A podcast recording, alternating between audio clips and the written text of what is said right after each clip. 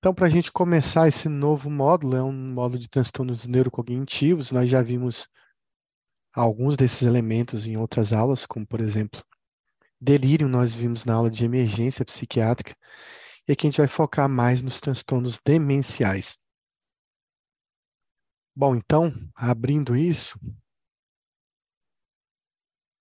esse tema a gente vai ver o que lá no DSM-5 ele chama de transtorno neuro cognitivo, né? Mas dentro desse capítulo você tem a demência, o delírio, os transtornos amnésticos, que são transtornos puros.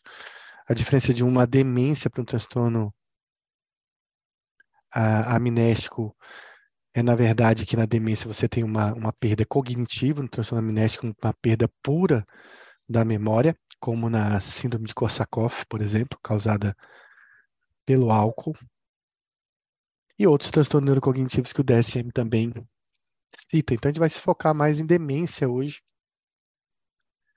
que é o nosso tema da nossa aula.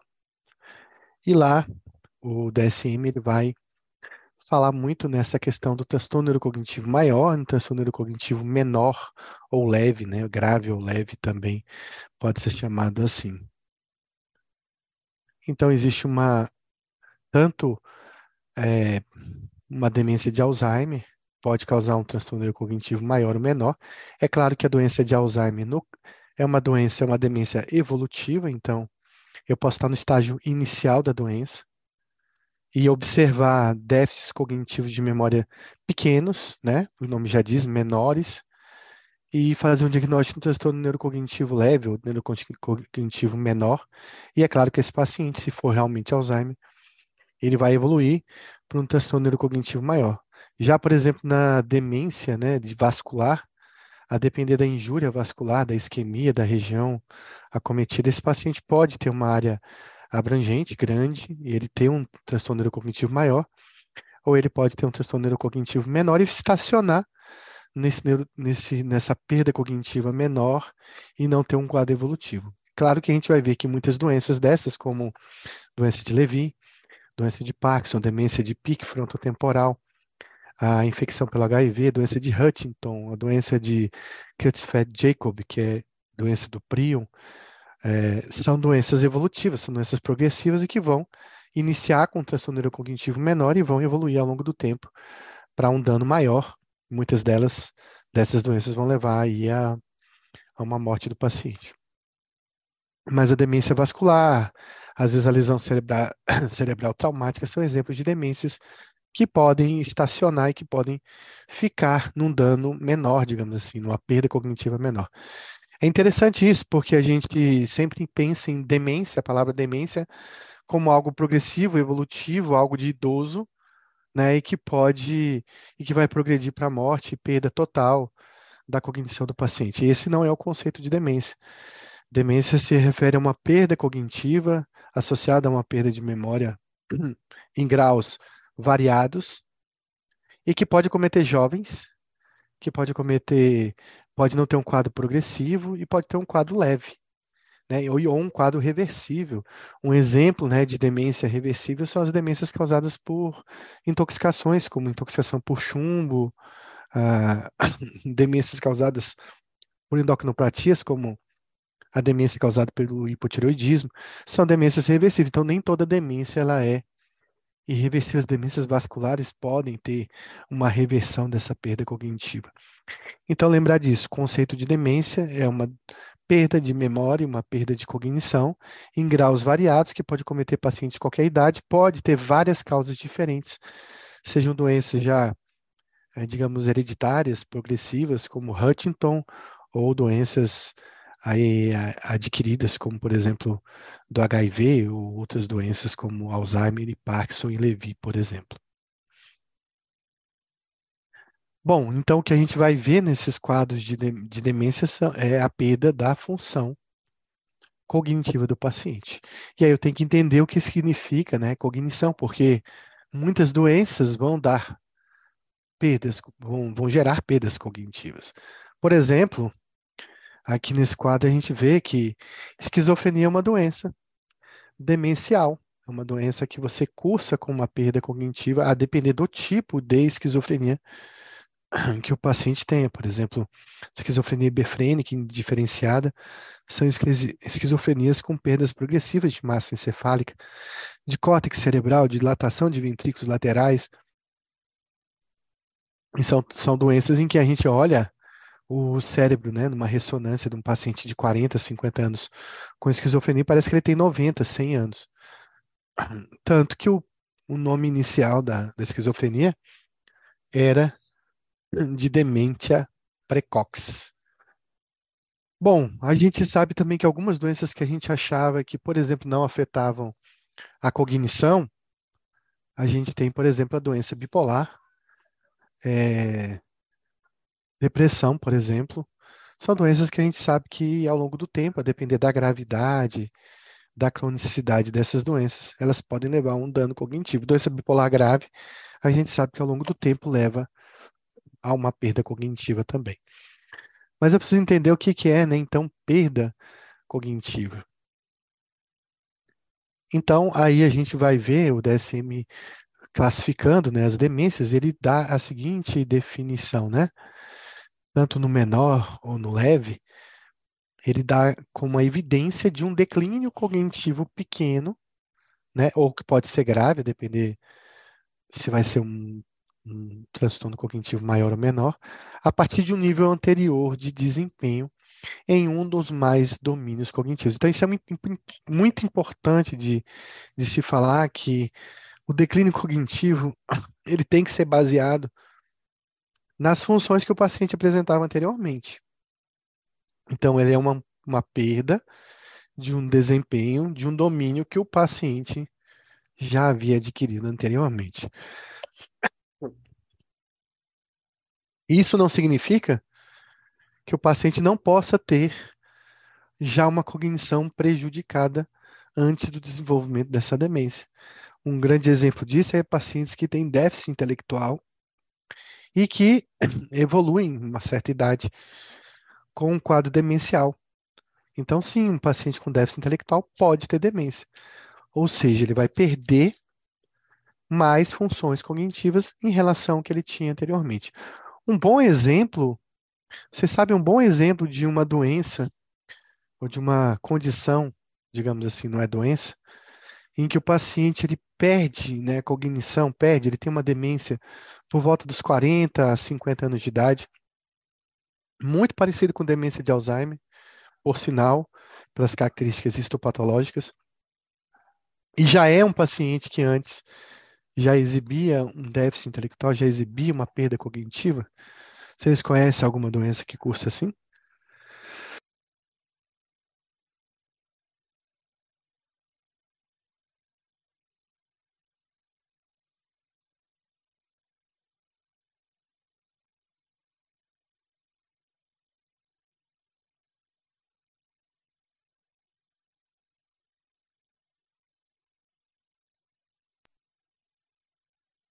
Denise colocou a demência de pique, não, mas eu estou falando da síndrome de Down.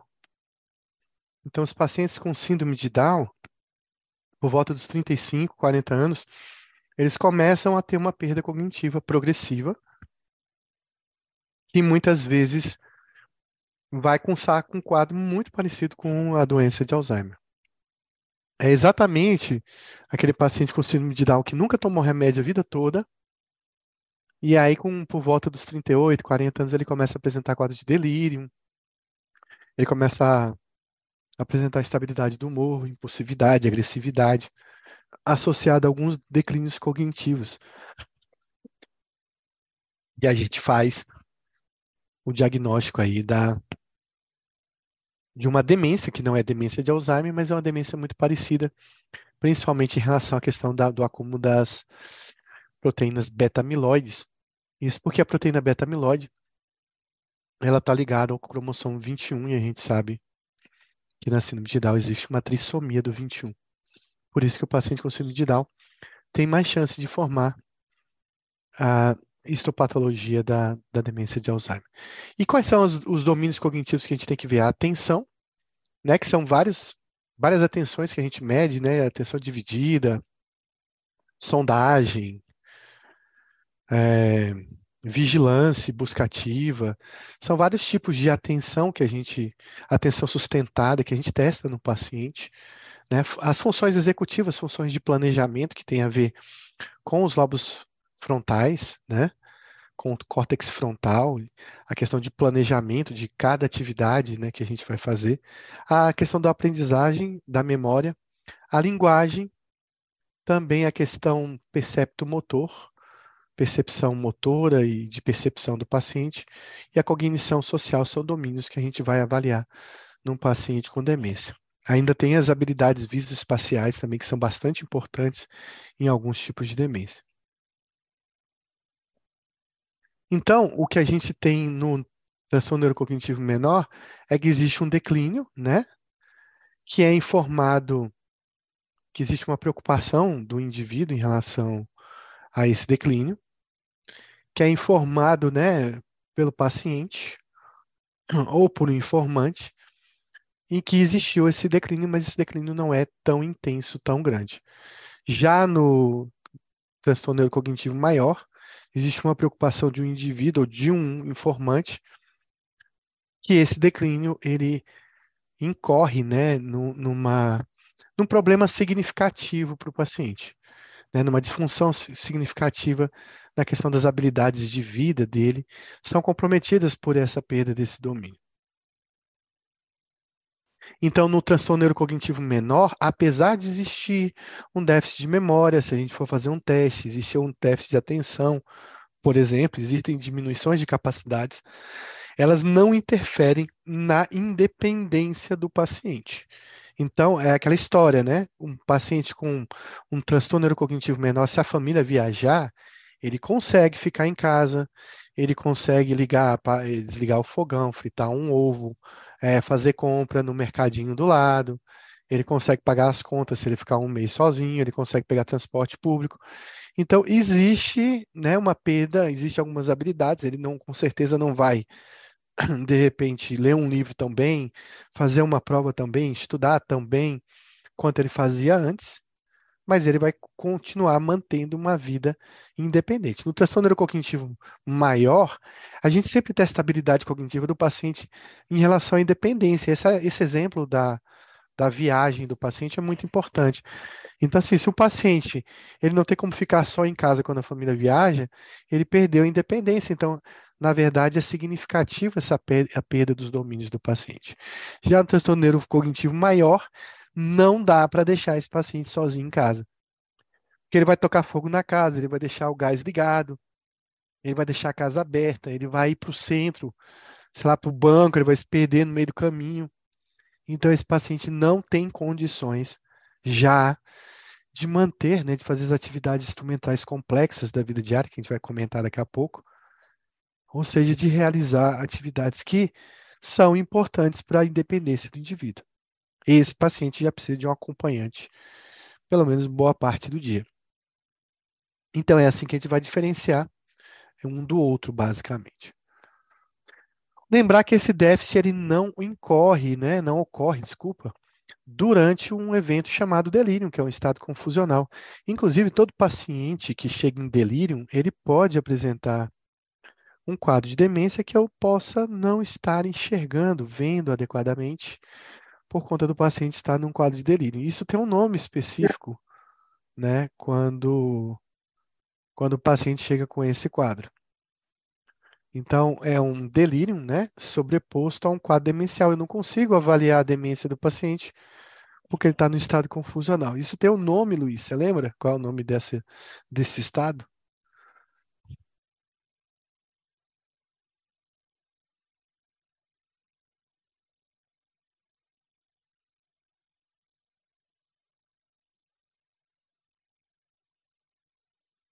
Então, esse estado chama-se demência nebulosa, né? Quando você tem um delírio sobreposto a um quadro de demência. Sim, a diferença da pergunta de Luísa, a diferença está na funcionalidade, sim. É, transtorno neurocognitivo maior se diferencia para a questão da independência do paciente. Eu vou escrever aqui, Luiz, para ficar mais fácil. Demência nebulosa é o termo que a gente utiliza quando existe um quadro de delírio sobreposto a um quadro demencial demências favorecem o aparecimento de delírio, né? Outra coisa é que esse, esse déficit cognitivo não é explicado, por exemplo, num quadro de esquizofrenia ou outro transtorno mental, nem é causado por uma, uma outra doença, de repente. Então, são especificadores, eu posso classificar isso como transtorno neurocognitivo da doença de Alzheimer, na doença vascular, na doença de Levy, na doença de Parkinson, na demência de Pick, enfim. É importante lembrar que essa cognição era, era prejudicada não estava presente ao nascimento ou muito no início da vida do paciente, senão eu classifico esse paciente como paciente com déficit intelectual, né? Então, o paciente ele alcançou um nível intelectual, ele alcançou um nível de cognição, e depois ele veio perdendo essa cognição a partir de uma determinada idade. Mas um paciente, por exemplo, ah, que antes dos 18 anos sofre uma lesão cerebral e perde toda a cognição que adquiriu, ele é reclassificado como déficit intelectual. Por que, que ele não é classificado como demência? Então, vou dar dois exemplos. Um paciente de 12 anos foi atropelado, né? Teve lesões frontotemporais. Depois ele, depois desse atropelamento, desse TCE, ele ficou desinibido. Ele perdeu grande capacidade de inteligência, capacidade de memória, capacidade de planejamento. Então ele ficou com, com domínios cognitivos bastante prejudicados. Qual o diagnóstico dele? Déficit intelectual. Um paciente de 23 anos também foi atropelado, teve um TCE, teve o mesmo quadro, lesões frontotemporais, também desinibição, alterações de personalidade, perdas cognitivas. Qual o diagnóstico? Demência. Ah, por que, que com 12 anos você falou que é déficit intelectual? Lá com 23 anos a classificação é como demência. É porque esse paciente com 12 anos, ele, ele estava num período de de neurodesenvolvimento cerebral. Ele não tinha alcançado ainda todo o desenvolvimento máximo do cérebro, que ocorre por volta aí dos 18, 19 anos de idade. Então, como a, toda a capacidade cognitiva não havia sido formada, então eu defino ele como um paciente com déficit intelectual. Já o paciente com 23 anos, ele já tinha passado pela fase de neurodesenvolvimento, e se ele teve essa perda cognitiva, eu chamo ele de um paciente com demência. Outra coisa que é importante a gente definir da demência é se uma demência é cortical ou uma demência é subcortical. Professor, isso é importante? Nossa, isso é muito importante. Até porque você não vai mais confundir os quadros clínicos depois que você sabe o que é um e o que é outro, né? Então, um paciente que chega, por exemplo, com atetose, ou com lá, sintomas coreiformes, ou que chega com parkinsonismo, com lentificação, com bradicinesia, com alteração da marcha, eu vou pensar numa demência subcortical. Um paciente que chega apático, muito deprimido, eu vou pensar numa demência subcortical. É um paciente que tem bastante problemas de linguagem, problemas de personalidade, de impulsividade, de alterações de, de comportamento, eu vou pensar numa demência cortical e não subcortical. E na verdade é fácil classificar, porque na verdade só tem, vou falar aqui para vocês, só tem grandes duas demências corticais. O resto é tudo subcortical, então fica mais fácil da gente gravar dessa forma. Quais são as duas demências corticais que vocês conhecem?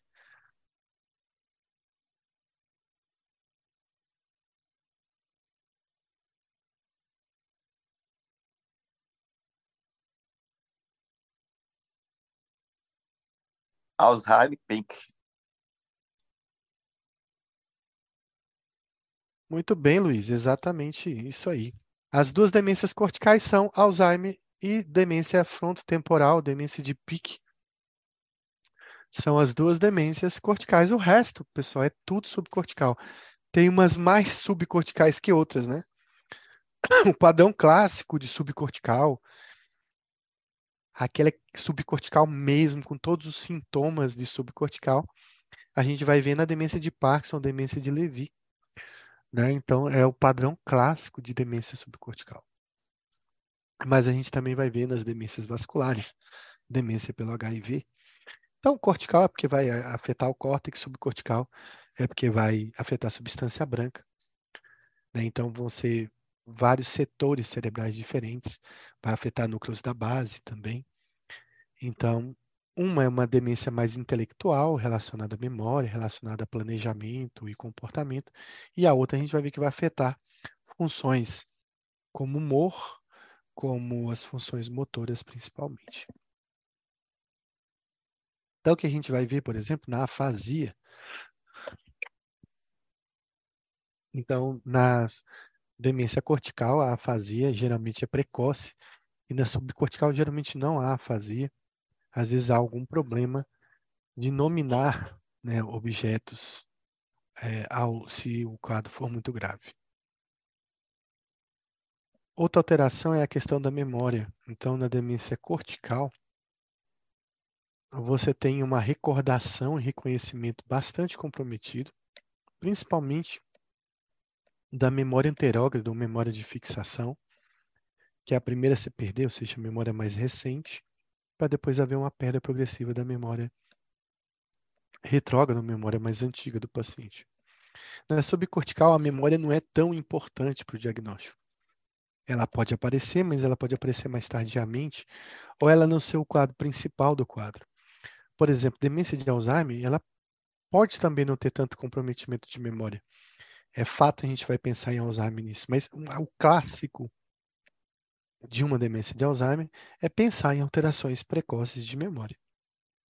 Então, na subcortical existe uma recordação comprometida muito mais do que o reconhecimento. Então, quando você dá pistas para um paciente com demência subcortical, ele vai adivinhar mais fácil que o paciente com Alzheimer. Por exemplo, você pode dizer para o paciente: olha, eu vou falar três palavras: é, panela, é, janela e melancia.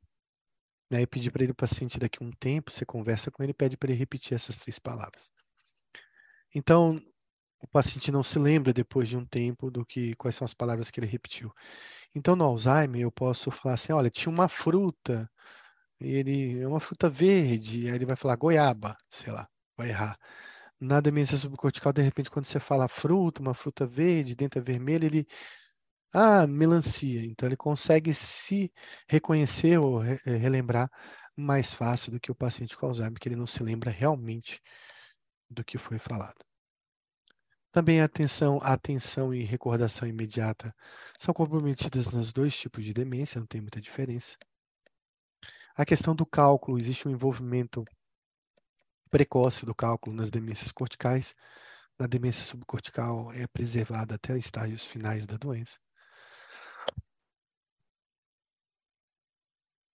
o funcionamento executivo ele está condizente né, com outros comprometimentos. Então, por exemplo, você não vai ver um paciente com Alzheimer leve, digamos assim, início da doença, com pouco prejuízo da memória, já psicótico. Então, você não vai ver isso. Ele vai ficar psicótico, ele vai ficar desorganizado, com alteração de comportamento, quando o Alzheimer já estiver bem grave.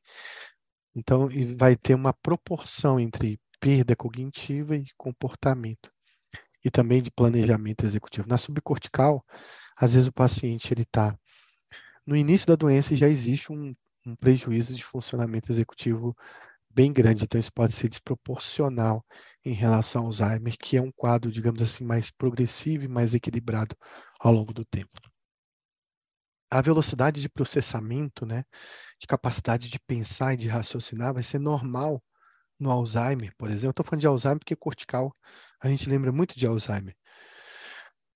É normal até estágios avançados e na subcortical ele é lento e pre precocemente. Então, o paciente já tem uma lentificação psicomotora, você já olha para ele, já tem uma face né, lentificada, já tem um pensamento lentificado.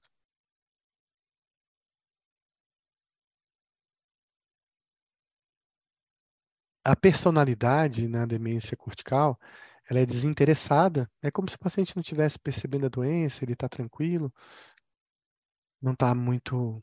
Às vezes ele é até participativo da entrevista, ele não percebe os déficits, né? Então ele não está muito preocupado com o quadro dele. Já na demência subcortical, ele está em uma personalidade apática, inerte, parece um quadro depressivo, um paciente lentificado, paciente parkinsoniano, digamos assim. Parece muito um paciente parkinsoniano. O humor também está eutímico no cortical. No subcortical, como eu disse, você já tem, já afeta a memória, ele está mais depressivo. Geralmente a fala é articulada na demência cortical e você já pode ter disartrias, alterações de movimento e de fala também na demência subcortical de forma precoce. A postura no cortical é ereta, o paciente não tem problemas de marcha. No subcortical ele vai imitar muito a marcha parkinsoniana, né?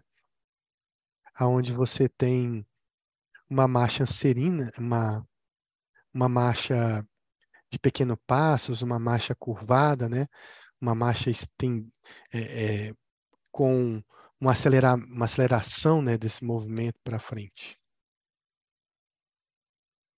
A coordenação também, ela está normal em fases iniciais da demência corticais e ela está comprometida, né, as funções motoras estão tá, comprometidas na demência subcortical de forma precoce. A velocidade e controle motores também estão normal no cortical e estão lentas no subcortical. E existem movimentos adventícios na demência cortical, é, algumas mioclonias, mas na subcortical você já tem alterações motoras relacionadas ao núcleo da base bastante importantes, como coreias, tiques, distonias, são bem intensas. A capacidade de pensamento é, também de abstração, pensamento abstrato, ela está bastante comprometida. Então, aqui um exemplo né, de uma demência subcortical, aqui as lesões aqui. Aqui é uma doença de Biswanger, né? Aqui parece uma doença de multi-infartos, né? Então você vai ter um acometimento de substância branca, né? Diferente da demência cortical. As imagens estão um pouco ruins, mas assim, que a gente vê um comprometimento aqui dos sulcos, né? Relacionados aqui ao córtex cerebral. Então aqui os exemplos de demência subcorticais, praticamente são todas. A gente vai ver que cortical é só doença de Alzheimer e demência frontotemporal. E a gente vai falar agora sobre um tema chamado comprometimento cognitivo leve, que é uma alteração que é muito importante nas fases iniciais para diagnóstico de demência de Alzheimer. Então, a gente vai falar do CCL, que é um diagnóstico sindrômico. Existem alterações leves de diferentes domínios cognitivos, o paciente não perde dependência, ele está relacionado à idade, todo mundo vai ter um comprometimento cognitivo leve e pouco ou nenhum acometimento da funcionalidade, apesar de existir uma queixa do paciente e às vezes uma queixa da família. Às vezes o paciente não percebe, ele pode dizer, não, comigo está tudo bem, mas a família já consegue perceber algum dano e quando ele faz uma testagem neuropsicológica, você tem essas alterações presentes. Então, existe, né, esqueci de ler aqui, uma performance abaixo do padrão que seria esperado para a idade e escolaridade desse paciente nessa idade. Ele não acarreta impacto relevante em sua capacidade de realizar as atividades diárias de forma independente. Acima dos 60 anos, você tem 20, 15 a 20% das pessoas tendo um comprometimento cognitivo leve, mas existe uma taxa de progressão, ou seja, desses pacientes que apresentam comprometimento cognitivo leve, em 12 meses, né, uma taxa grande de pacientes de 8 a 15% iniciam um transtorno neurocognitivo maior, ou seja, iniciam perdas maiores de cognição e que vai dar o diagnóstico de demência. Só um minutinho aqui, eu já estou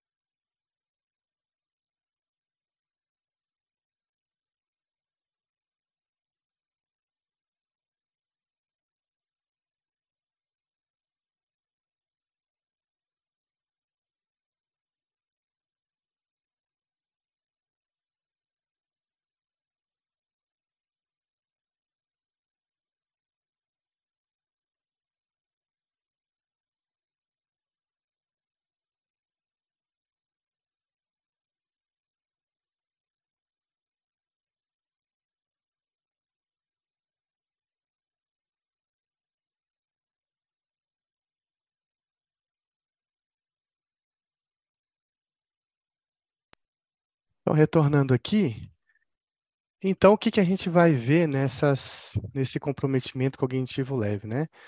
Então, isso pode significar para algumas pessoas uma fase inicial da demência, né, em que é uma fase, digamos, prodrômica de uma demência de Alzheimer. Nem todos os pacientes vão evoluir, a gente viu que a taxa de progressão é de 8 a 15%, mas já pode sinalizar. Então, existem perdas de funções executivas, de linguagem, de habilidades visoespaciais, de memória e de atenção desse paciente. Tem uma pergunta aqui, deixa eu ler.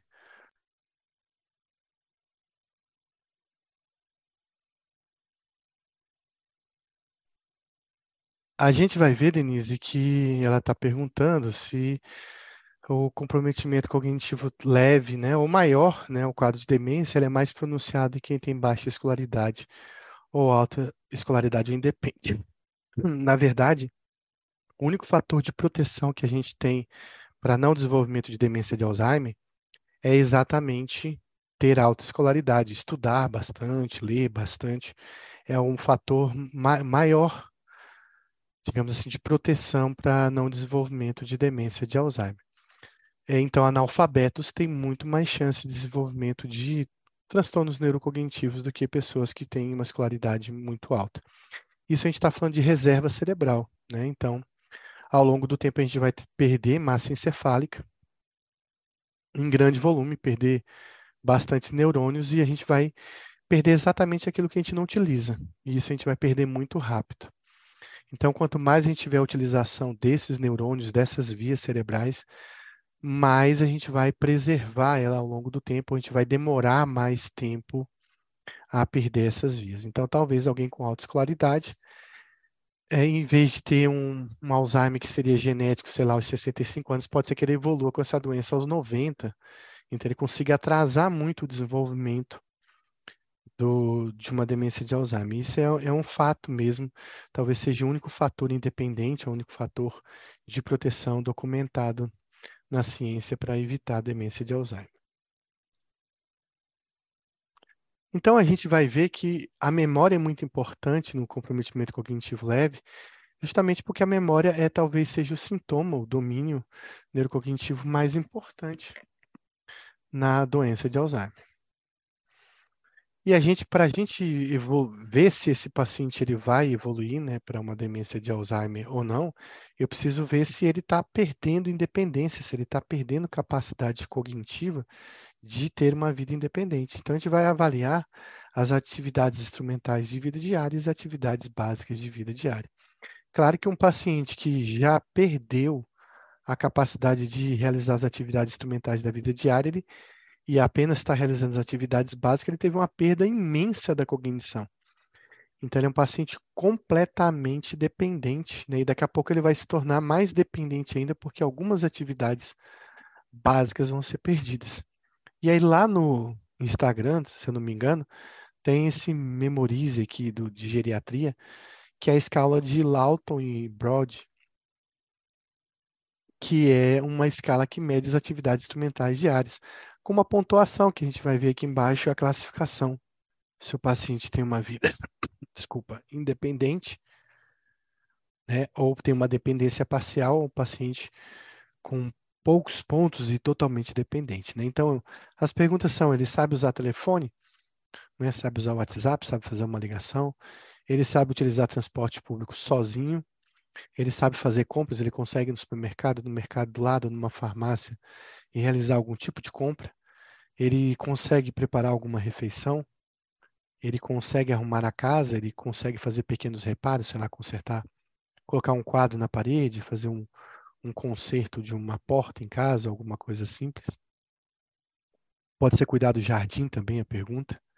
É, se ele sabe, consegue passar uma roupa, se ele consegue controlar os remédios que ele toma, né, consegue usar na hora certa, a quantidade de remédio certo, e se ele controla as finanças, ele tem capacidade de manejo das finanças. Com essas perguntas, eu determino se esse paciente ele tem um grau de dependência importante ou, ou ele já perdeu muito dessa independência. Já atividades básicas de vida, né, a escala de CATS, é, também vai dizer se o paciente ele tem, se ele é independente ou ele é dependente ou tem uma dependência parcial. Mas aqui a gente está falando de atividades básicas do paciente. Então, quando o paciente já perdeu isso aqui, ele está completamente dependente da gente.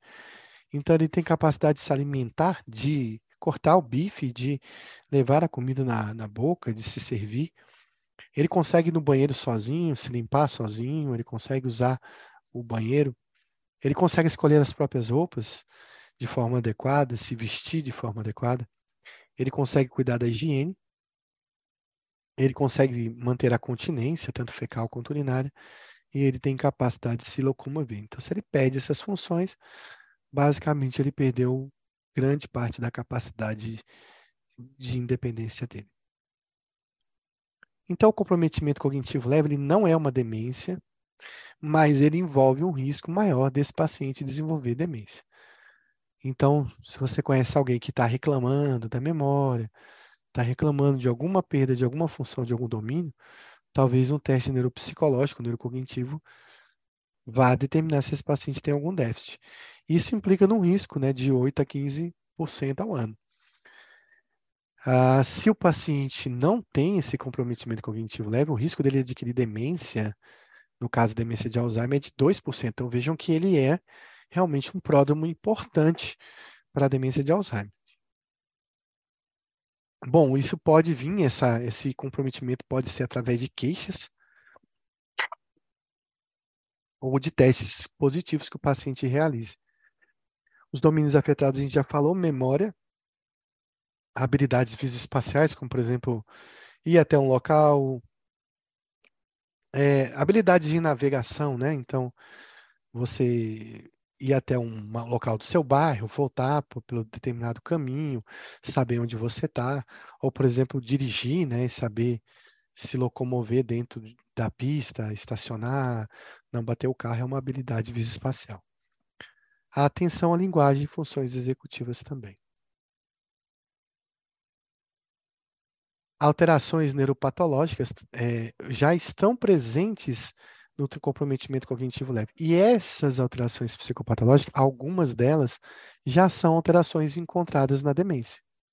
Você tem placas neuríticas, você tem emaranhados neurofibrilares, você tem grão a girófilos, que você vai ver, por exemplo, na demência de Levi, e esclerose hipocampal, é, que você vê também presente na demência de Alzheimer. Então, as placas neuríticas, emaranhados neurofibrilares e esclerose hipocampal são alterações bem características da demência de Alzheimer. Lembrando que essas alterações, elas não são, por exemplo, esclerose hipocampal, a gente pode ver na, numa hipocampometria de uma ressonância, mas algumas alterações aqui são alterações pós-mortem, né?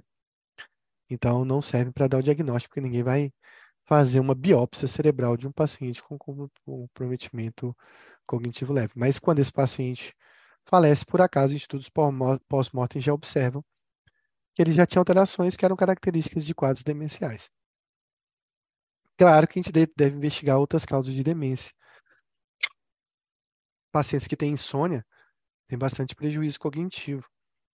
Também infecções como sífilis, né, hipovitaminose como a B12 também podem dar comprometimento cognitivo. Alterações também hipotireoidismo, diabetes, encefalite, acidente vascular encefálico, neoplasia, infecções são também outras causas de acometimento cerebral que podem levar a um, uma perda de um déficit cognitivo. Lembrar que 15 a 20% dos idosos têm um comprometimento cognitivo leve. Vejam que abaixo dos 60 anos essa taxa é de 3%, mas quando eu falo em idosos acima de 75 anos, chega a 15% né, dos idosos com esse comprometimento, e ele, é um, ele pode ser um indicador de uma conversão para a demência. Quem tem mais chance de converter para a demência é quando você tem uma CCL, um comprometimento cognitivo leve, amnésico, ou seja, com um comprometimento mais característico da memória.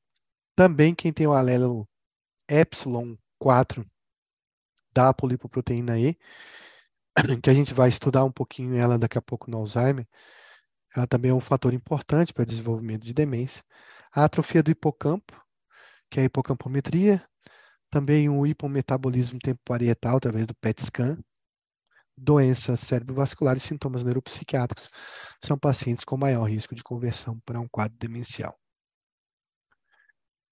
Então, todo paciente que muda, é, tem uma mudança acima dos 50 anos, principalmente de personalidade, comportamentos, tem sintomas neuropsiquiátricos é, persistentes, se existe algum impacto no funcionamento interpessoal, social e ocupacional, e isso não é causado por uma condição médica ou psiquiátrica anterior, ou que não tem história de demência, eu tenho que pensar aí num comprometimento cognitivo leve. E a gente pode fazer vários testes aí, né? os mais comuns, aí a gente tem um mini mental, que é um mini exame do estado mental, e também aqui, deixa eu ver, um MOCA, que é o Montreal, que é o teste de Montreal que a gente faz bastante também aqui no Brasil para testar a cognição. São os mais utilizados no Brasil, mas existem outros testes de rastreio que você pode é, treinar, você vai ter que treinar cada escala para poder aplicar. O mini mental talvez seja o mais fácil de aplicar, ele é bastante sensível, mas ele não é tão específico quando o paciente tem uma, por exemplo, tem um alto nível de escolaridade. Então, aí, quando você tem esse paciente, o MOCA vai se mostrar melhor. Aliás, o MOCA é difícil de fazer. Quando você vai fazer um MOCA, parece que todo mundo é demenciado, né? De tão difícil que ele é. Primeiro que ele já bota um, as figuras que ele coloca de animais, ele bota um dromedário, né? Muita gente nem conhece o que é dromedário, não sabe a diferença de dromedário e camelo. Já vai começar errando por ali.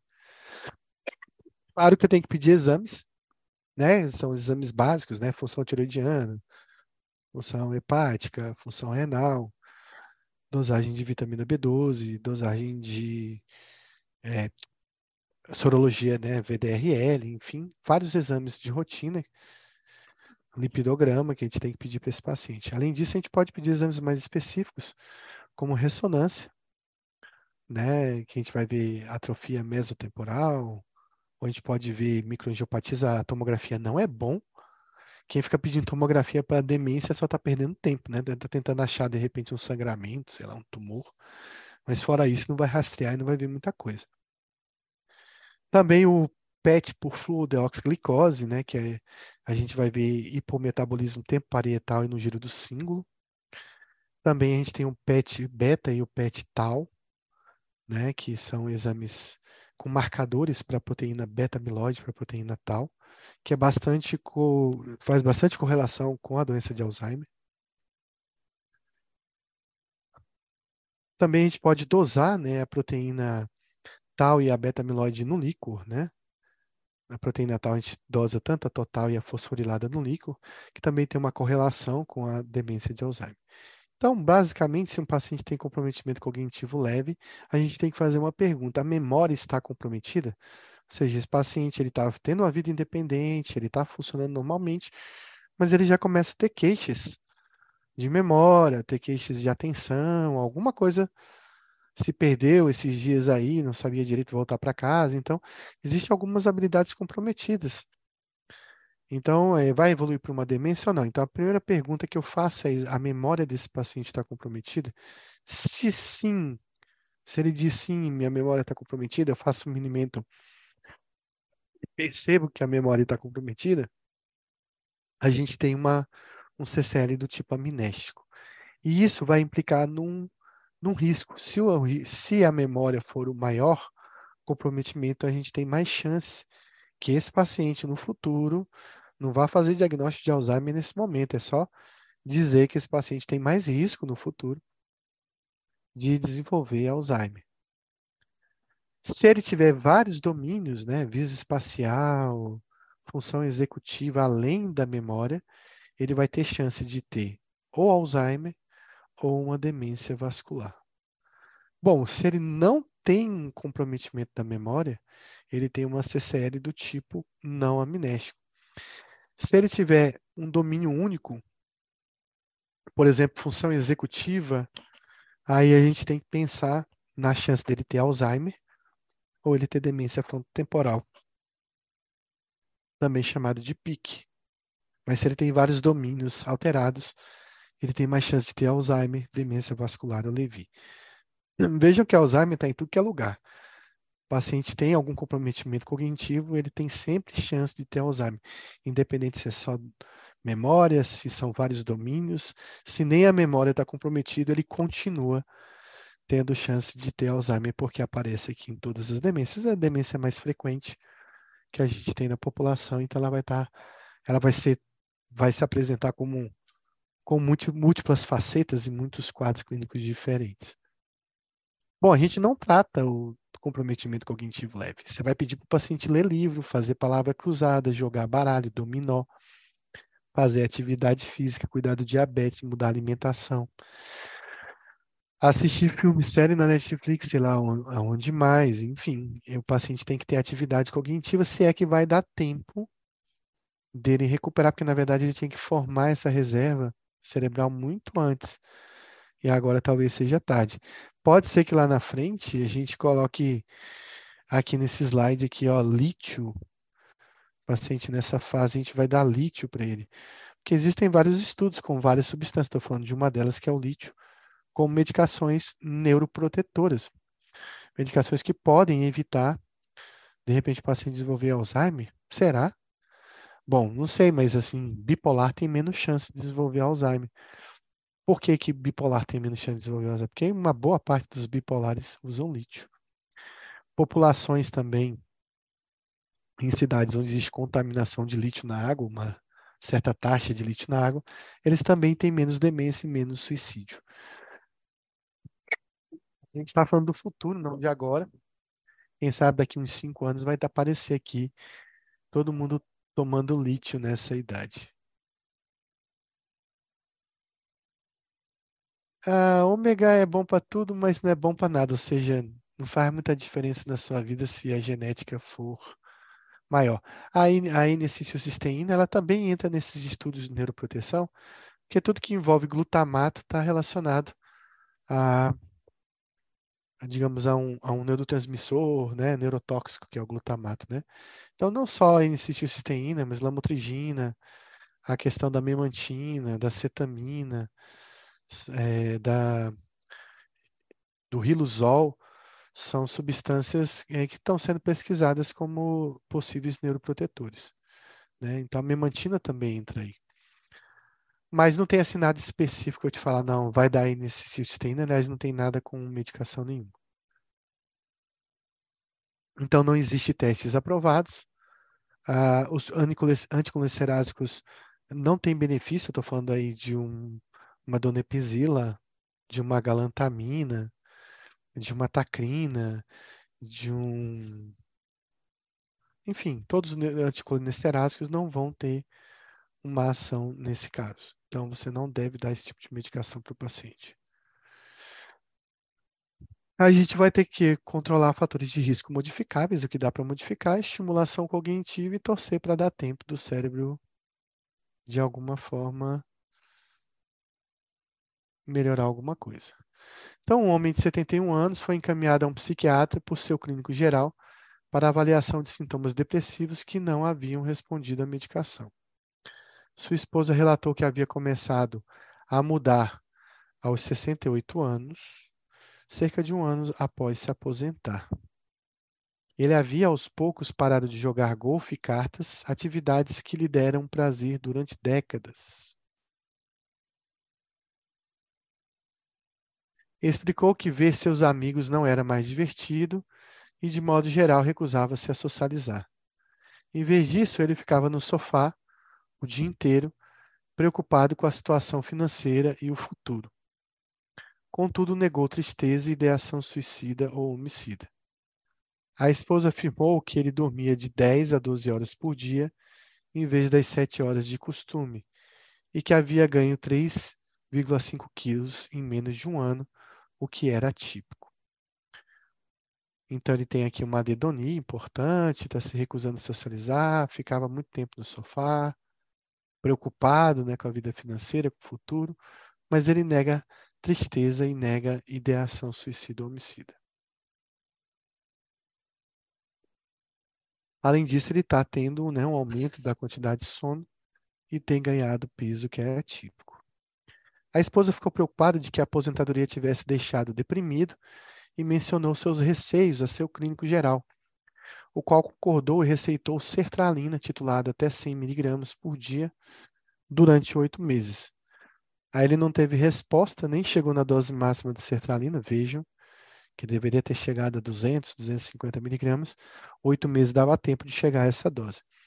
Então, ele ficou ali perdendo tempo com a sertralina e resolveu passar venlafaxina de liberação sustentada na dose de 150 miligramas duas vezes ao dia, que é péssimo para o paciente idoso, porque ele não vai dormir de noite com 150 miligramas de venlafaxina à noite, né? Mas a dose de 300 está boa, a dose diária, mas deveria ser feita pela manhã. E mantido nesse nível durante mais de um ano. Está esperando o remédio fazer replicação, né, se multiplicar e fazer algum efeito, porque não está melhorando e o paciente mantém o uso da mesma medicação. Os sintomas se agravaram gradativamente durante essas tentativas com medicação e o médico, por fim, o encaminhou para uma avaliação psiquiátrica. Perdeu só um ano e oito meses aí, antes de encaminhar para o especialista, seja um neuro, seja um psiquiatra, para identificar mesmo se ele tem depressão ou se ele não tem depressão, ele tem outra coisa, né? Então a história psiquiátrica anterior destacava-se por um episódio quando estava na faixa dos 20 anos, em que passou dificuldades de trabalho, ficou apático, desconectado e com má concentração. Esses sintomas persistiram durante vários meses e se resolveram sem tratamento quando sua situação de trabalho melhorou. Então ele teve um quadro parecendo uma depressão, sei lá, um transtorno de adaptação, provavelmente no passado. A história familiar era positiva para um, um único episódio de depressão maior em um dos seus dois irmãos mais jovens. A depressão respondeu bem à psicoterapia como medicação antidepressiva. Então vejam que tem um histórico de depressão familiar que teve uma resposta boa à medicação e ele não está conseguindo ter nenhum tipo de resposta. Além disso, sua mãe havia desenvolvido demência na faixa de 70 anos, então esse é um outro indicativo, além de ter história de depressão na família, ele tem história de demência na família. A história pessoal revelou o desenvolvimento em infância comuns, formatura na faculdade com diploma de administração de empresas, uma carreira de sucesso como gerente corporativo, né, de e aposentadoria aos 67 anos. Ele e a esposa estavam casados havia 45 anos, negaram desentendimentos significativos e tinham três filhos e quatro netos com boa saúde. Antes da doença, ele era extrovertido, cheio de energia e organizado.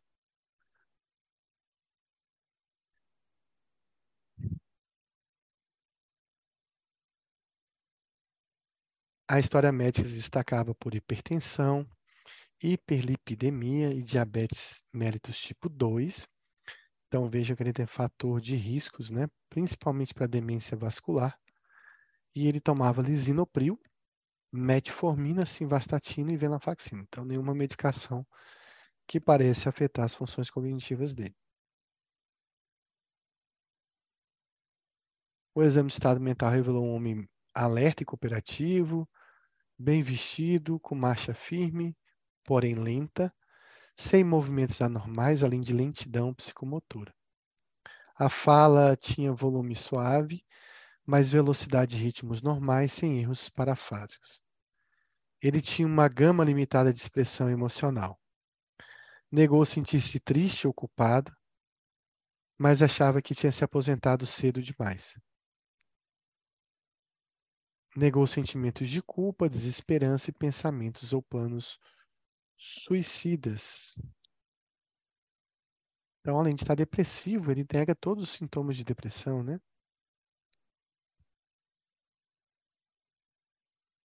Ele estava ciente de que a esposa estava preocupada e reconheceu que tinha menos energia e estava menos ativo do que no ano passado. Atribuiu essas mudanças à aposentadoria afirmou que, está, afirmou que estava satisfeito, de modo geral, com sua vida. Durante o exame cognitivo, estava orientado, exceto pela data, lembrou-se de um entre três objetos. Após dois minutos, executou três de cinco subtrações de sete insere de forma correta, nomeou quatro objetos comuns de forma correta e repetiu uma frase complexa com precisão. Ele conseguiu desenhar a face de um relógio e colocar os números corretamente, mas não conseguiu colocar os ponteiros em 10 minutos depois das duas horas. O exame físico e neurológico eram normais. Então, qual o diagnóstico para esse paciente?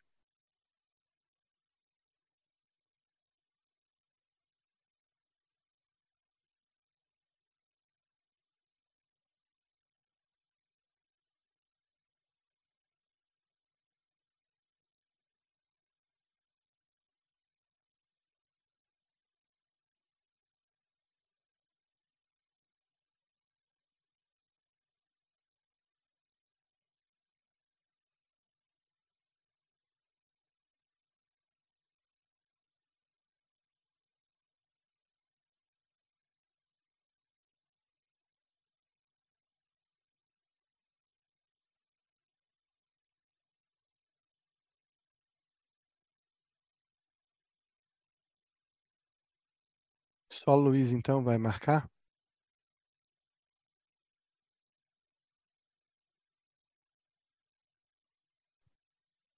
Vejam que é um paciente com um quadro depressivo, que não tem resposta nenhuma. Ele tem algumas alterações motoras, de identificação, mas ele tem bastante alteração cognitiva, né? Bastante alteração, principalmente quando a gente fala da questão da formação dele. Ele é um paciente que é formado né, em administração de empresas e não consegue desenhar um relógio, não consegue fazer contas de subtração, né? Então, é um paciente realmente que já apresenta um diagnóstico de demência. Então, o que a gente analisa é um paciente de 71 anos, com uma suspeita de depressão, né, que foi aposentado e agora apresenta uma anedonia, uma perda de prazer. Essa, ele tem uma queixa de perda de prazer e também de ansiedade. Ele nega tristeza, mas já apresenta alterações físicas, aí, como hipersonia e ganho de peso. É um paciente que, apesar de uma depressão, não responde bem a dois antidepressivos, que é difícil, tem pouca resposta, pelo contrário, ele tem uma progressão da doença. E depressão a gente tem que sempre estar revendo o diagnóstico quando o paciente não responde. Apesar disso, né, ele vai piorando, ele tem uma história positiva de depressão, mas uma história positiva também familiar para a demência. Ele tem um irmão que teve uma resposta a antidepressivos, ele não responde aos usos de antidepressivos, e tem a mãe dele que tem um quadro de demência. Além disso, é um paciente assim, com diploma, formado em faculdade, foi gerente corporativo, né? Estável. Então, assim, é uma pessoa que tem uma cognição, provavelmente tem uma boa saúde, uma cognição, digamos que foi bastante desenvolvida durante a vida. E aí, quando a gente vai, né? Então, ele tem hipertensão, diabetes, fatores de risco para uma doença vascular, uma demência vascular. E quando a gente analisa, ele tem aí, né, um paciente que está alerta, cooperativo, não tem tantas alterações da marcha, também não tem alterações da fala, mas ele deveria ter sintomas depressivos que ele nega, ele não nega tristeza, ele não nega alguns sintomas bem comuns da depressão. Então ele se diz satisfeito com a vida, ou ele não tem insight sobre depressão, ou realmente ele está satisfeito e o que a gente está observando nele são sintomas que ele não consegue perceber que está que tá apresentando. Quando a gente vai para o exame, ele está orientado, entre aspas, porque ele não sabe a data. Ele lembra de um em cada três objetos. Isso indica que a memória de fixação dele está um tanto prejudicada. É um paciente que, apesar de, de provavelmente fazer muitas contas durante a vida, ele não consegue fazer subtrações. Ele executou três de cinco subtrações que deveria fazer, né, tirando sete de cem e assim subsequente, de forma subsequente. Ele não consegue fazer todas essas contas e o que mais chama atenção é que ele não consegue desenhar um relógio, provavelmente uma pessoa que deve ter olhado para o relógio ali milhões de vezes durante a vida, ele não consegue desenhar esse relógio e colocar nas 2 horas e 10 minutos. Ou seja, é um paciente com bastante perda cognitiva em relação ao que ele é, trouxe durante a vida de, de função cognitiva. Então, existe uma perda muito grande. Então, assim, existe uma diferença entre depressão e demência, né? Então, primeiro que se veja que o paciente com depressão, ele está e a gente chama isso de pseudodemência depressiva. Ele está preocupado, ele chega para o médico e fala: Olha, eu não estou lembrando das coisas, eu estou esquecendo, tá ruim, eu não estou dormindo bem. Ele queixa disso. Você veja que o paciente na questão, ele dizia que a vida dele estava ótima, não estava queixando de nada. As queixas eram mais da esposa. Então, o humor na demência, ele, ou ele não tem muita alteração, ele é flutuante. Na depressão existe uma queixa de tristeza. O paciente relata essa queixa. Na demência pode ter agitação psicomotora, mas que vai acontecendo conforme a gravidade da doença. E na depressão é de forma subaguda, né, geralmente piora pela manhã, surge mais rápida. O mesmo acontece com a lentificação psicomotora. A mudança do sono na demência é gradual ao longo do tempo, na depressão é mais rápida.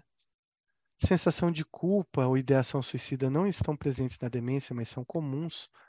Na depressão, esse paciente não tinha essa sensação de culpa, nessa ideação suicida. E ele teve alterações do peso, né? principalmente na demência de pique ou na demência de Alzheimer gradual. Na depressão, a variação depende aí do tipo de depressão, se o paciente vai ter mais hiporexia ou hiperexia. Então, lembrar da depressão do, do idoso, né? Que não é o caso que a gente viu, porque o paciente não respondia à medicação antidepressiva. Então, lembrar também que o paciente idoso que tem depressão, ele tem mais chance de desenvolver demência. Então, depressão é um fator de risco para a demência no idoso. Essa depressão ele cursa com mais perda cognitiva, ela cursa com mais anedonia, com perda de prazer, ela tem uma pior resposta quando a depressão ela surge na, na terceira idade, então ela tem uma pior resposta à medicação, até por conta porque o cérebro já tem né, uma doença cerebrovascular, já tem alterações metabólicas do próprio idoso, alterações funcionais também do cérebro, das questões das vias serotoninérgicas, então já está tudo comprometido, a resposta ao remédio é menor. Não só a resposta, como a chance também de ter mais efeitos colaterais também é maior. Essa é uma depressão que, que, que a gente fala quando depressão no idoso, é aquela depressão que surge pela primeira vez quando o paciente é idoso que a depressão é uma doença de jovens, então ela não, comumente não surge no idoso mesmo. Então ela tem menos padrão genético para aparecer.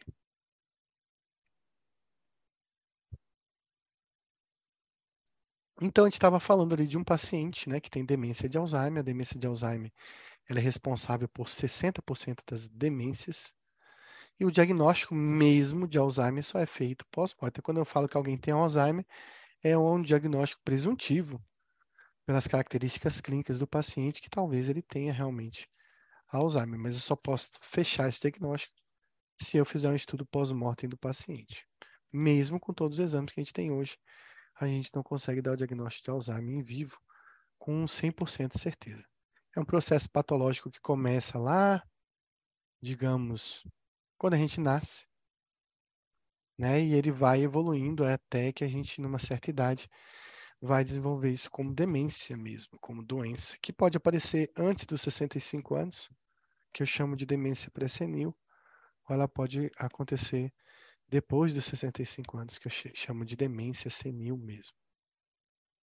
Então, a doença de Alzheimer, ela é um grupo heterogêneo de demência. A gente viu lá, quando a gente estava vendo essa série, que ela pode vir com perda de memória, com vários domínios cognitivos, sem perda de memória, com um único domínio, com vários domínios, sempre a gente vai pensar em Alzheimer.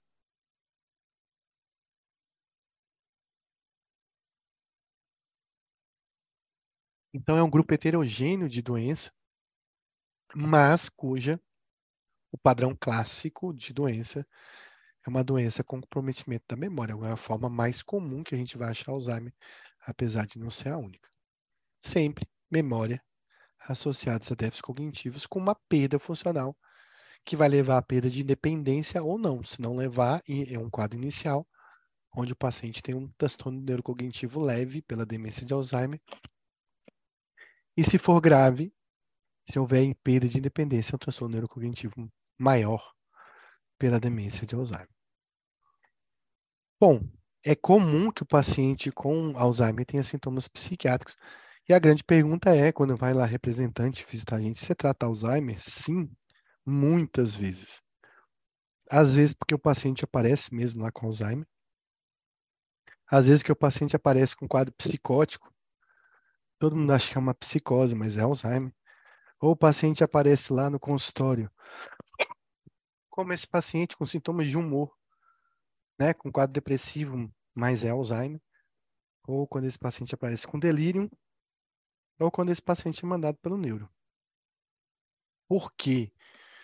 Porque quando chegam os sintomas psiquiátricos, a gente começa a utilizar remédios em doses mais altas, é um paciente idoso, e manejar né, comportamento, agressividade, impulsividade, alterações de humor, labilidade afetiva, incontinência afetiva. A gente vai ter que lidar com medicação psiquiátrica e às vezes o neuro não tem assim tanta tanto hábito, né, tanta experiência com como a gente trata de casos mais graves com alterações comportamentais. Então, humor e comportamento vão ser afetados. Além disso, sintomas psicóticos vão surgir ao longo do tempo. A doença de Alzheimer é uma doença da cascata amiloide, que é a formação da proteína beta-amiloide ao longo da vida. Depois eu vou mandar um vídeo para vocês que tem na internet, um vídeo bem interessante que mostra exatamente a formação das placas neuríticas e dos emaranhados neurofibrilares que tem, digamos, é, uma correlação entre uma outra, mas na verdade são processos diferentes acontecendo ao mesmo tempo de um paciente com Alzheimer. A gente só tem que lembrar o seguinte em relação a isso. Placas neuríticas vêm da proteína beta-amiloide, emaranhados neurofibrilares vêm da proteína tau. Né? As placas neuríticas acontecem é, de forma extracelular, e os emaranhados neurofibrilares acontecem de forma intracelular. Então, é, são informações que a gente tem que saber. Placas neuríticas são depósitos extracelulares de proteína beta-amiloide oligomerizado. Então, essa proteína beta-amiloide, geralmente, ela é hidrossolúvel.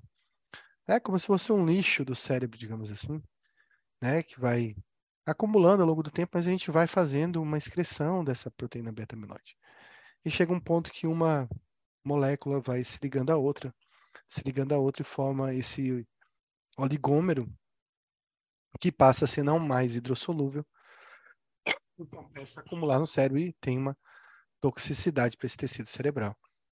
Então a gente vai ter aí relação com uma proteína transmembrana chamada proteína precursora da beta-amiloide, ou APP, no emaranhado neurofibrilares, eles são acúmulos intraneuronais, porque estão ligados à proteína tau. A proteína tau é importante para o citoesqueleto neuronal, principalmente ali nas regiões de axônio, mas também do corpo celular também.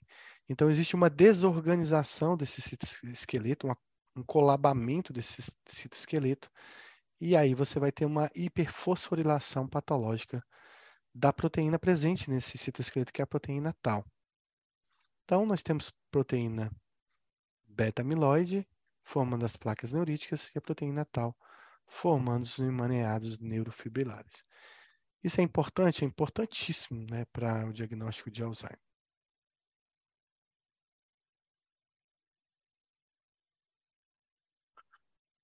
A gente vai chegar dos exames, Luiz. A gente vai chegar no líquor, a gente vai chegar nas proteínas, na, na, nos PET scans, né? No PET tal, no PET beta-amiloide, a gente vai chegar nessa parte e comentar. Quando a gente pode pedir, geralmente quando tem dúvida diagnóstica, né? Ou quando a gente está lá no Albert Einstein, porque a gente entrou no Albert Einstein, aí tem que pedir tudo, né? Mas enfim. Então, as placas neuríticas e os emaranhados, eles vão causar uma disfunção sináptica, uma morte neuronal, e esse paciente vai perdendo o tecido cerebral, né? Então, só para lembrar, placas neuríticas são extracelulares, proteína beta-amiloide e as emaranhados neurofibrilares são intracelulares e estão relacionadas à proteína tal. Eu vou repetir isso, de certa forma, várias vezes em relação a esses dois conteúdos. Porque isso também vai ser importante na questão do líquor. A gente vai ver exatamente por que, que a beta-amiloide está diminuída no líquor e a proteína tal está aumentada no líquor. Né? Mas eu vou explicar isso mais para frente. Então, na cascata amiloide, a gente tem aí a formação de eventos aí iniciais da, do acúmulo dessa proteína, que talvez a gente poderia frear esse evento aqui no início, mas tem a ver com essa proteína precursora né, da, da proteína beta-amiloide, APP, e foi indo formando esses agregados insolúveis e gerando esses fenômenos tóxicos. Então, a ideia era bloquear esse processo aqui, porque depois que já está formada o peptídeo beta-amiloide, aí já fica mais difícil da gente é, conduzir ou melhorar a doença. Então, isso está relacionado a mutações, principalmente na proteína precursora da, da, do beta-amiloide e também nas presilininas 1 e 2. Quem tem esses genes da presilininas 1 e 2, eles é, afetados na demência de Alzheimer, eles vão provavelmente ter uma demência pré-senil, uma demência de Alzheimer mais precoce, com comprometimento no sentido póstero anterior do cérebro, ou seja, das regiões occipitais em direção às regiões parietais e depois temporais. Na verdade, a demência de Alzheimer ela começa no sentido antero-posterior.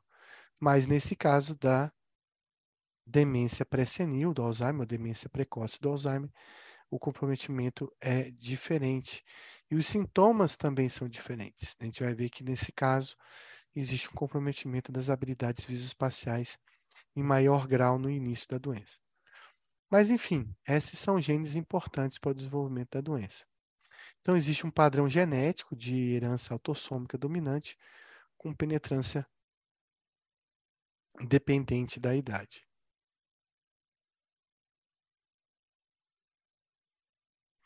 essas mutações, né, de novo, acho que é só a mesma informação. Essas mutações, principalmente da presinininas 1 e 2, vão levar ao quadro de demência precoce do Alzheimer, demência pré-senil. Então, qual a forma mais comum da doença de Alzheimer? Será que é mais comum eu ter demência de Alzheimer precoce, pré-senil ou demência de Alzheimer senil? Então, a gente vai ter a demência de Alzheimer mais comum, a forma esporádica, ou seja, aquela forma senil, acima dos 65 anos, e que nem sempre a gente vai encontrar um fator genético importante. Não vai encontrar presilinina, não vai encontrar mutações na poliproteína E, e também pode ser que a gente não, não encontre casos né, de, da doença da família. Claro que o fato de ter uma demência na família é um fator de risco muito importante. E aqui a gente tem a poliproteína 4, né, que, ou E, né, que é o alelo epsilon-4 dessa poliproteína, ela é importantíssima para o funcionamento cerebral. Por que, que ela é importante?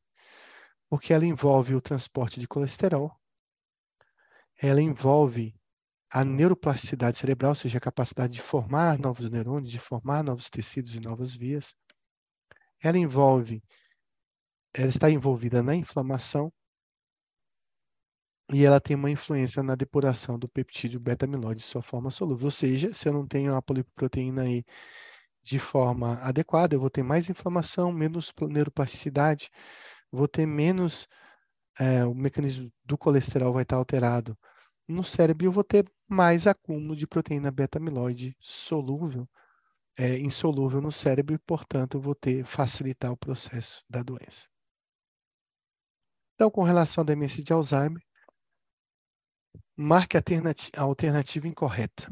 Os achados neuropatológicos definidores da demência de Alzheimer são as placas neuríticas resultantes de acúmulo e agregação de proteína beta-amiloide, os achados neuropatológicos definidores do Alzheimer são os emaranhados neurofibrilares compostos de proteína tal hiperfosforilada.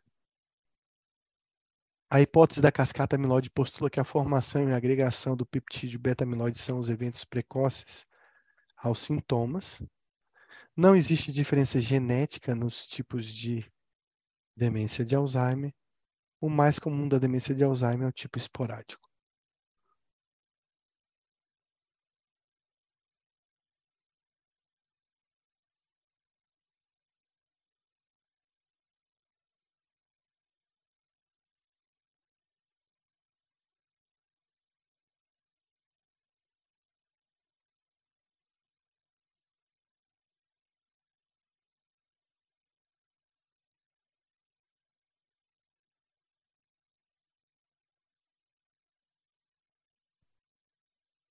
Incorreto, então, é a letra D, né? Então, existem vários tipos de Alzheimer e existem formas genéticas mais acometidas. Então, o genótipo da apolipoproteína E, ela está presente aí em 20 a 30% quando são gêmeos, né? Dizigóticos, mas quando são gêmeos monozigóticos, esse genótipo está relacionado a 50% de concordância, né? Então, mostrando aí que a questão da genética é muito importante para esse quadro. Então, geralmente, esse início né, do processo dos sintomas, ele se inicia, às vezes, muitos antes, anos antes da gente perceber de forma clara que o paciente está tendo uma perda cognitiva importante, perda de memória. Então, geralmente, aí, por volta dos 60 anos, começa esse processo, lá pelos 65, 70, é que a gente vai fazer, geralmente, o diagnóstico de Alzheimer. Então, a gente tenta, né, descobrir intervenções que poderiam é, identificar o Alzheimer de forma mais precoce e também intervenções que poderiam evitar o aparecimento da doença, né, serem modificadores no aparecimento da doença de forma mais precoce. Vejam aí, né, um cérebro normal, envelhecido. Vejam aqui as circunvoluções cerebrais, vejam aqui os ventrículos laterais, o terceiro ventrículo. E olha o córtex bonitinho desse paciente, né? Então, quando você vê um paciente com Alzheimer, olha aqui a perda né, do córtex cerebral.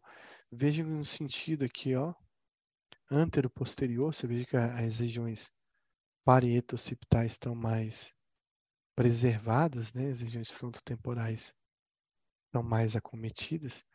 E fazendo um corte aqui, olha o tanto de córtex que esse paciente perdeu. Além disso, ele perde também tecido cerebral de forma intensa. Olha que esse, esse tecido, esse córtex aqui periventricular como é perdido, né? A questão aqui do hipocampo, né, como o hipocampo é comprometido na demência de Alzheimer. E olha a dilatação dos ventrículos laterais e do terceiro ventrículo. Então, uma perda completa, né, do, aqui o córtex sumiu, basicamente. É uma, uma grande perda de tecido neuronal que o de tecido de cérebro que esse paciente perde. Né? Então, em relação à apolipoproteína E, marque a alternativa correta incorreta. Ela é envolvida no transporte de colesterol, envolvida na neuroplasticidade, na inflamação, influencia a depuração do peptídeo beta-amiloide em sua forma solúvel e influencia na aglomeração da proteína tal.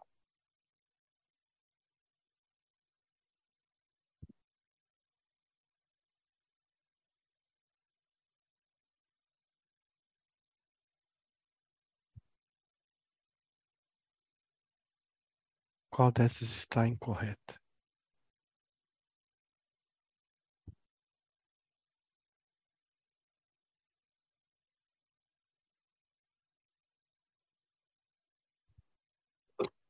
A gente vê aí que não existe uma influência da poliproteína em relação à proteína tal, mas sim em relação à proteína beta-amiloide. Em relação à demência de Alzheimer, marque a alternativa correta. As placas neuríticas são intracelulares.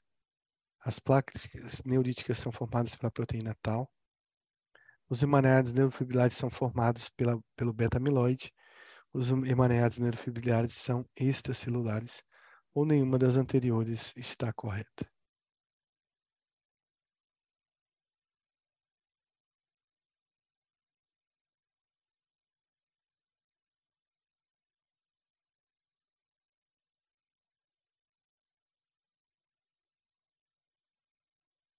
Então, de novo, está tudo trocado, né? Então, você tem as placas neuríticas são extracelulares, formadas pela proteína beta-amiloide.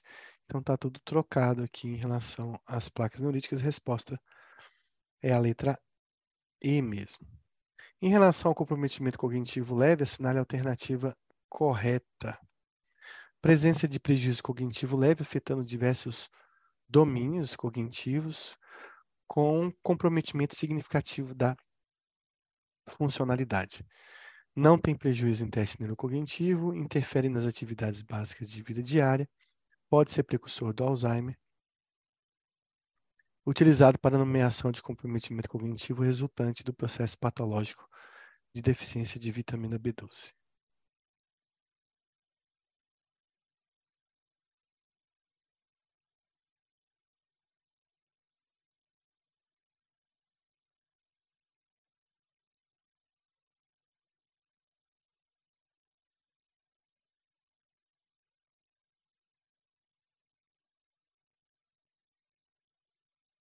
Então, resposta letra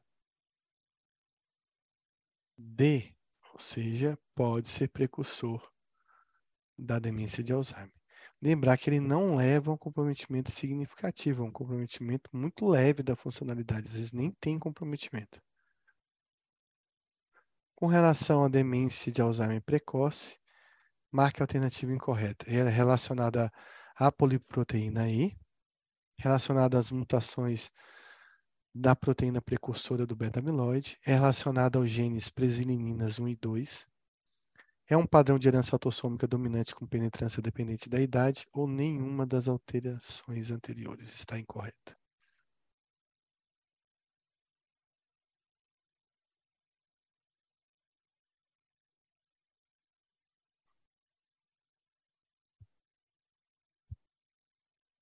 Na verdade, acho que não tem resposta, né?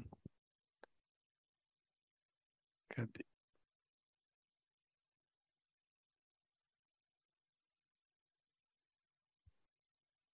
É, não marcaria nenhuma e acho que todas estão corretas.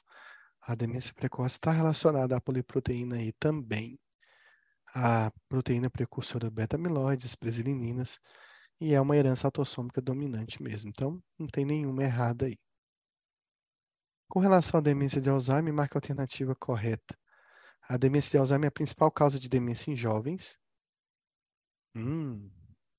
A definição do diagnóstico de Alzheimer é realizado por exames de imagem. Hum. O processo patológico associado à demência ocorre poucos meses antes do aparecimento dos primeiros sintomas. A apresentação clínica da, do Alzheimer é bastante heterogênea. Domínio cognitivo acometido com uma frequência à linguagem.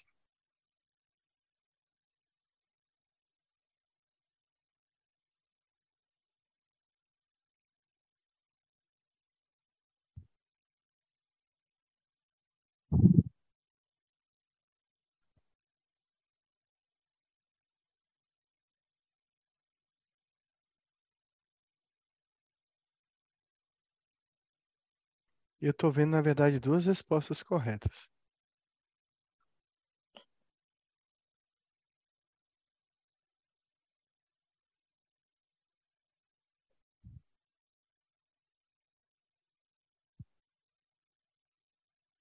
Então, para mim, a letra A e a D estão corretas. Então, ela é a principal causa de demência em jovens. Ainda, né? Apesar de que a demência de pique é bastante frequente, mas ainda perde para Alzheimer.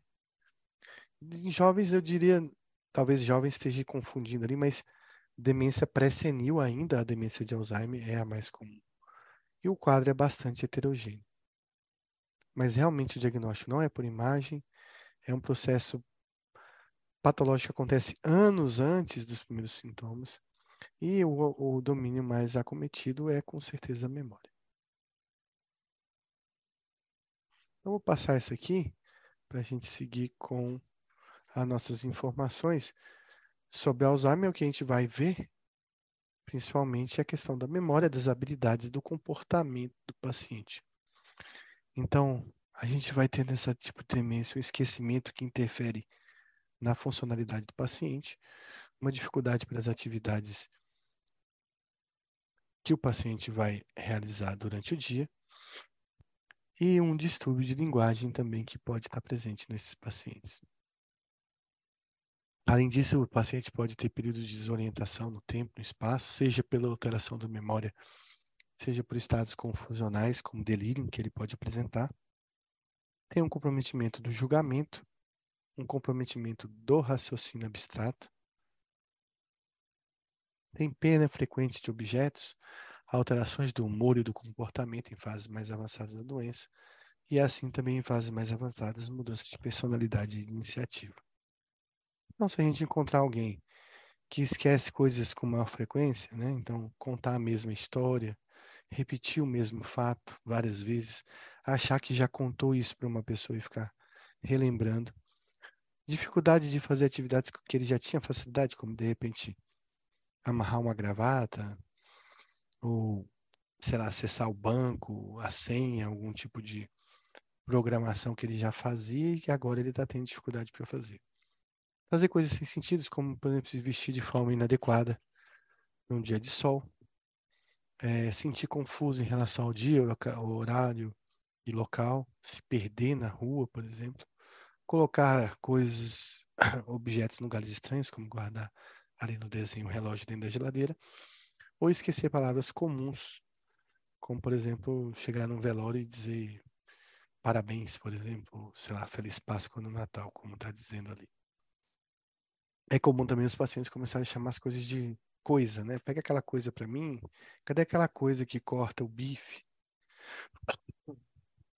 Então, esqueceu o nome dos objetos. Existem alguns biomarcadores para o diagnóstico da doença de Alzheimer, que é o que o Luiz estava perguntando, né? Quando é que a gente vai fazer esses testes, né? E biomarcador, biomarcador é qualquer parâmetro que possa ter identificado numa pessoa viva e que demonstre a ocorrência de um processo fisiopatológico da condição em questão. A gente então utiliza, por exemplo, a proteína, desculpa, a fluordeoxiglicose, que é um marcador que a gente marca a glicose desse paciente com flúor e põe aí num PET, né? Esse PET vai ficar seguindo aí essa glicose utilizada pelo neurônio. E a gente vai descobrir aonde tem mais função cerebral ou menos função cerebral. E outro exame básico para a gente fazer é a ressonância nuclear magnética do encéfalo. Então, a, o PET, fluodoxiclose, vai dar bastante informação sobre as funções aí temporais, mesotemporais desse paciente. E a ressonância vai dar informação sobre a arquitetura do desenho do, do, do cérebro do paciente mesmo. Se existe acometimento de substância branca, qual o grau de acometimento da substância cinzenta, como é que está o hipocampo desse paciente, é importante nesses exames. Mas eles também podem ser utilizados outros exames, até como uma tomografia, uma ressonância simples, para descartar tumores, acidentes vasculares, hematomas e outras causas de processos demenciais que não o Alzheimer. Um exame bastante utilizado é a hipocampometria, que é esse exame que vai medir exatamente aqui alguns tamanhos do hipocampo. É uma ressonância, mas é uma ressonância específica, cara, em que você vai medir alguns parâmetros aí, como a espessura da fissura coroidea. A gente vai medir também a espessura do corno temporal do ventrículo lateral. A máquina vai medir também a altura do corpo hipocampal. E ele vai fazer um estudo pela idade e vai determinar esses tamanhos. Então, se tiver bastante alterações aqui importantes, a gente vai ficar quase com certeza, que certeza mesmo só depois da morte, de que o paciente tem Alzheimer. Então, hipocampo essa volumetria do hipocampo é muito importante, mas ela exige um aparelho específico, é um exame mais caro. Então, Luiz, você me perguntou quando é que eu vou pedir uma hipocampometria? Quando você tiver muita dúvida que é Alzheimer, o paciente tem bastante dinheiro para gastar realizando, fazendo esse exame, porque é um, é um exame muito caro de se realizar. Então, ele analisa aí três componentes com score de 0 a 4. Ele diz o seguinte: se o paciente tem menos de 75 anos e ele tem dois scores, né, maiores que 2 ou igual a 2, ele tem grande chance de ter Alzheimer. Ou se ele tem mais de 75 anos, ele tem três scores. Essas alterações são compreendidas como altamente patológicas. Há uma hipocampometria, eu não vou saber te falar agora com certeza, mas eu vou chutar aqui mais de R$ 2.500, talvez. Vou até consultar aqui. E também não é qualquer lugar que tem um aparelho, né?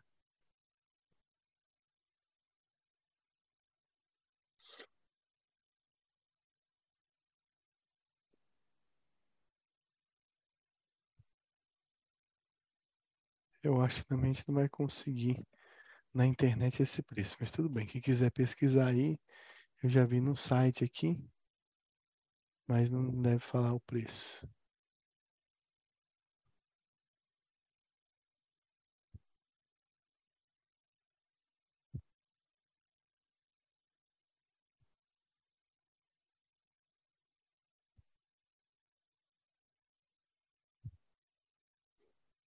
Bom, eu não consegui achar o preço não, Luiz, mas é, não é barato não. Na demência de Alzheimer precoce, a gente vai ver já na ressonância, ressonância simples mesmo, alterações mais específicas, como ah, regiões cerebrais posteriores mais acometidas, como regiões do precúneus e o giro né, do cíngulo na porção posterior mais acometida e a gente vai ter um déficit mais proeminente das habilidades visoespaciais. Então, o paciente vai se perder com mais facilidade, ele vai bater mais o carro, ele vai trombar mais nas coisas, ele vai não ter noção de guardar objetos, né? Justamente pelas habilidades visoespaciais estarem comprometidas. Ela é uma a demência precoce caracteriza por uma ressonância com predominância de atrofia cortical posterior e sem acometimento ou com acometimento ainda a acontecer dos, das estruturas mediais do lobo temporal. A ressonância no exame, é, como exame no Alzheimer, é importante não só para identificar o Alzheimer, mas identificar também se o paciente tem lesões vasculares, né, lesões isquêmicas do cérebro, que ele traz a longo, a longo prazo. Porque isso vai definir um tipo de demência muito comum, que é a demência mista, né? Então, é a combinação de uma demência vascular juntamente com a demência de Alzheimer. Então, ele também vai identificar a doença microangiopática da substância branca e lacunas e microsangramentos que também são presentes nos quadros demenciais. Então, a ressonância vai nos ajudar bastante, né? Vai ter que seriar vários exames ao longo da evolução da doença para a gente ir acompanhando esse paciente. A ressonância também, ele vê insultos vasculares que são importantes no diagnóstico e diagnóstico diferencial. Também esses insultos, eles são relevantes alguns acometimentos para o surgimento de doenças ou sintomas neuropsiquiátricos. E quando é feita a ressonância em fases iniciais da doença, o benefício é bem menor. Então, vai vir um exame normal. Eu não vou identificar comorbidades e outras alterações importantes nesse paciente. Então, se você tem um paciente que está iniciando algum processo de perda de memória e você quer fazer um screening para ver se ele tem Alzheimer, né, se ele está desenvolvendo algum processo demencial, então a gente vai começar fazendo primeiro uma ressonância que vai afastar outras causas. E depois, se não tiver nenhum resultado, a gente pode partir para uma neuroimagem funcional, que é o exame mais caro, e a gente pode fazer o PET scan por fluodeoxiglicose. Então, primeiro faça a ressonância. Não vem nada demais. Se tiver dinheiro, condições, pede um PET fluodeoxiglicose. Se não tiver, a depender do grau de perturbação e de comprometimento clínico, você já deve medicar o paciente e ir tratando ele conforme você vai planejando os novos exames. Então, esse aqui é um exemplo de PET fluorodeoxiglicose. O que, que vocês estão vendo aqui, pessoal? Só para vocês entenderem, ah, as regiões vermelhas são regiões de hipermetabolismo e regiões que vão tendendo a amarelo, depois verde, depois azul, são regiões de hipometabolismo. Então, eu tenho um paciente que é controle, e aí um paciente que está sendo estudado pelo aparelho em regiões tempoparietais. O que, que vocês estão vendo aí nesse exame? Que, que, que, de que imagem a gente está vendo aqui? Trata-se do quê?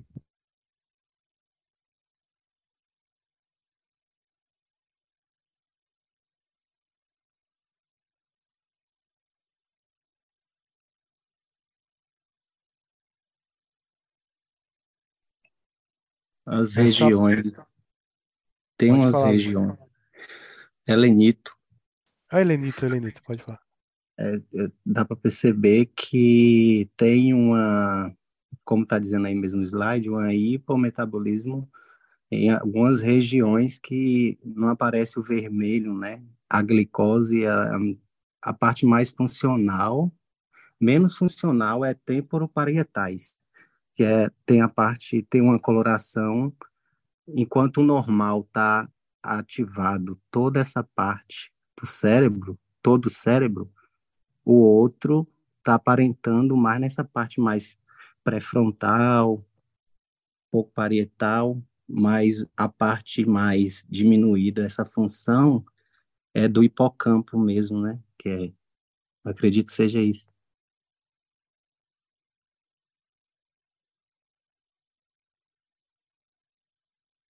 Exatamente. Se a gente não fosse levar o que está escrito aqui em conta, né? Então talvez a gente poderia ver uma outra outras alterações, né? Por exemplo, se a gente fosse levar em conta aqui que isso aqui é a região occipital, elas estão mais acometidas que as regiões frontotemporais. Então eu poderia dizer aqui que isso é uma demência de Alzheimer precoce, né? Que acomete mais os, os lobos occipitais mesmo que as regiões anteriores, né? Isso se o exame foi colocado nesse sentido, assim. Bom, existem inovações que são as tomografias por emissão de pósitrons, onde a gente não utiliza mais o fluido da oxiglicose, a gente vai usar agora uma substância chamada PET beta-amiloide. O que, que é isso? É uma substância que vai se ligar à proteína beta-amiloide hidro, é, que não é hidrossolúvel, que está oligomerizada no cérebro. Então, a gente vai mapear basicamente onde tem proteína beta-amiloide dentro do cérebro. E também a gente pode fazer, esse exame é muito importante, porque ele tem valor investigativo. Depois a gente também pode usar a proteína tal, que é o PET tal, que também vai ser um exame que vai se conectar a proteína tal e a gente vai ver a proteína tal, a quantidade dela no cérebro. Existem vários marcadores aí, com preços e custos diferentes, tornando esse exame bastante caro.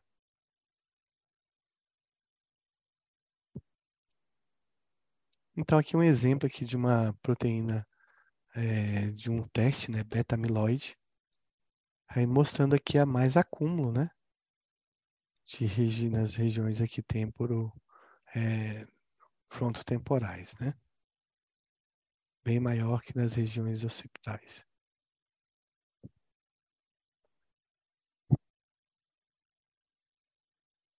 Luiz, se você fizesse um exame PET beta-amiloide e houvesse pouco paciente com clínica, com distúrbio de memória, com alterações comportamentais. Mas você vai fazer um teste beta-amiloide e ele dá tipo negativo, ele dá igual ao controle, dá pouca proteína beta-amiloide no cérebro. O que, que você tem de certeza nessa hora.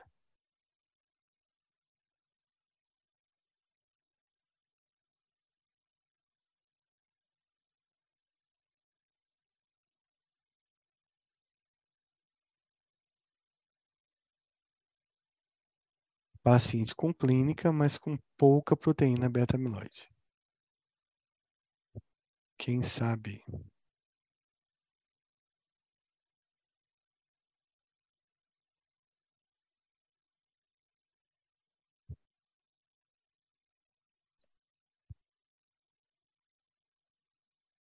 Se eu tenho um paciente com clínica de Alzheimer com pouca proteína beta-amiloide, não é Alzheimer. Pode procurar outra causa, mas não é Alzheimer. Alzheimer tem que ter beta-amiloide. Tem que ter beta-amiloide. Alzheimer é uma doença da proteína beta-amiloide. Se ela não tiver aí em grande quantidade, não é Alzheimer. Agora, Professor, se eu pegar um. Posso fazer uma pergunta? Não sei, talvez esteja um pouquinho fora do Alzheimer, mas uma curiosidade muito grande que eu tenho. Posso? Sim. É que eu li um livro, na verdade eu não li o livro todo, eu, eu li mais ou menos o, do que se tratava. Acho que é um pesquisador, ele é neurocientista, o nome dele, acho que é Andrew Newberg. Ele fala sobre é, um exame funcional, acho que foi uma ressonância funcional que ele fez nos pacientes para analisar é, justamente a ação da oração no cérebro humano. Aí ele percebeu que houve uma quantidade aumentada de sangue na, no lobo pré-frontal.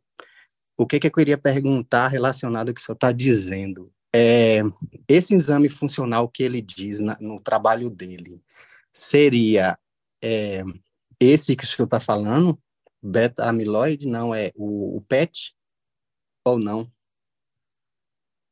Ele viu assim, ca... mas a irrigação, ele, ele viu que houve uma irrigação maior, um aumento do fluxo sanguíneo nesse lobo pré-frontal depois que a pessoa é, exercia a fé, a oração. E ele analisou por é, uma semana, depois ele repetiu com dois meses, percebeu que o volume continuava os mesmos 7 ml a mais e houve uma hipertrofia.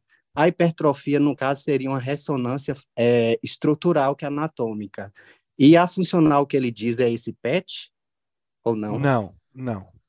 Aí você está falando de uma ressonância funcional. Existem outros exames funcionais, não sei qual foi a técnica que ele utilizou, mas o, o PET, ele mede a atividade é, não tão específica quanto quanto alguma ressonância funcional, porque ele, ele pode determinar de uma área específica é, e o PET ele mede atividade mais global de metabolismo. Aqui, no caso, é um PET com um marcador, então ele está indo atrás da proteína beta-amiloide.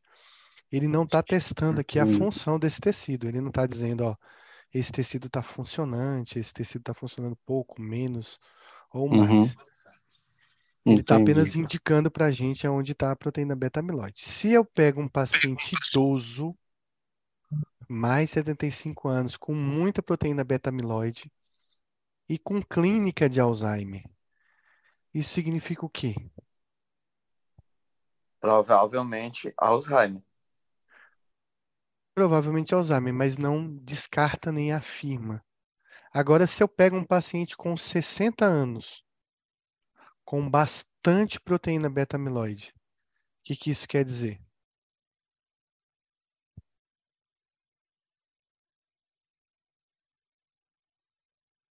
Um paciente com novo, pré-senil, mas com muita proteína beta-amiloide. Com clínica? Com clínica. Então seria uma demência pré-senil.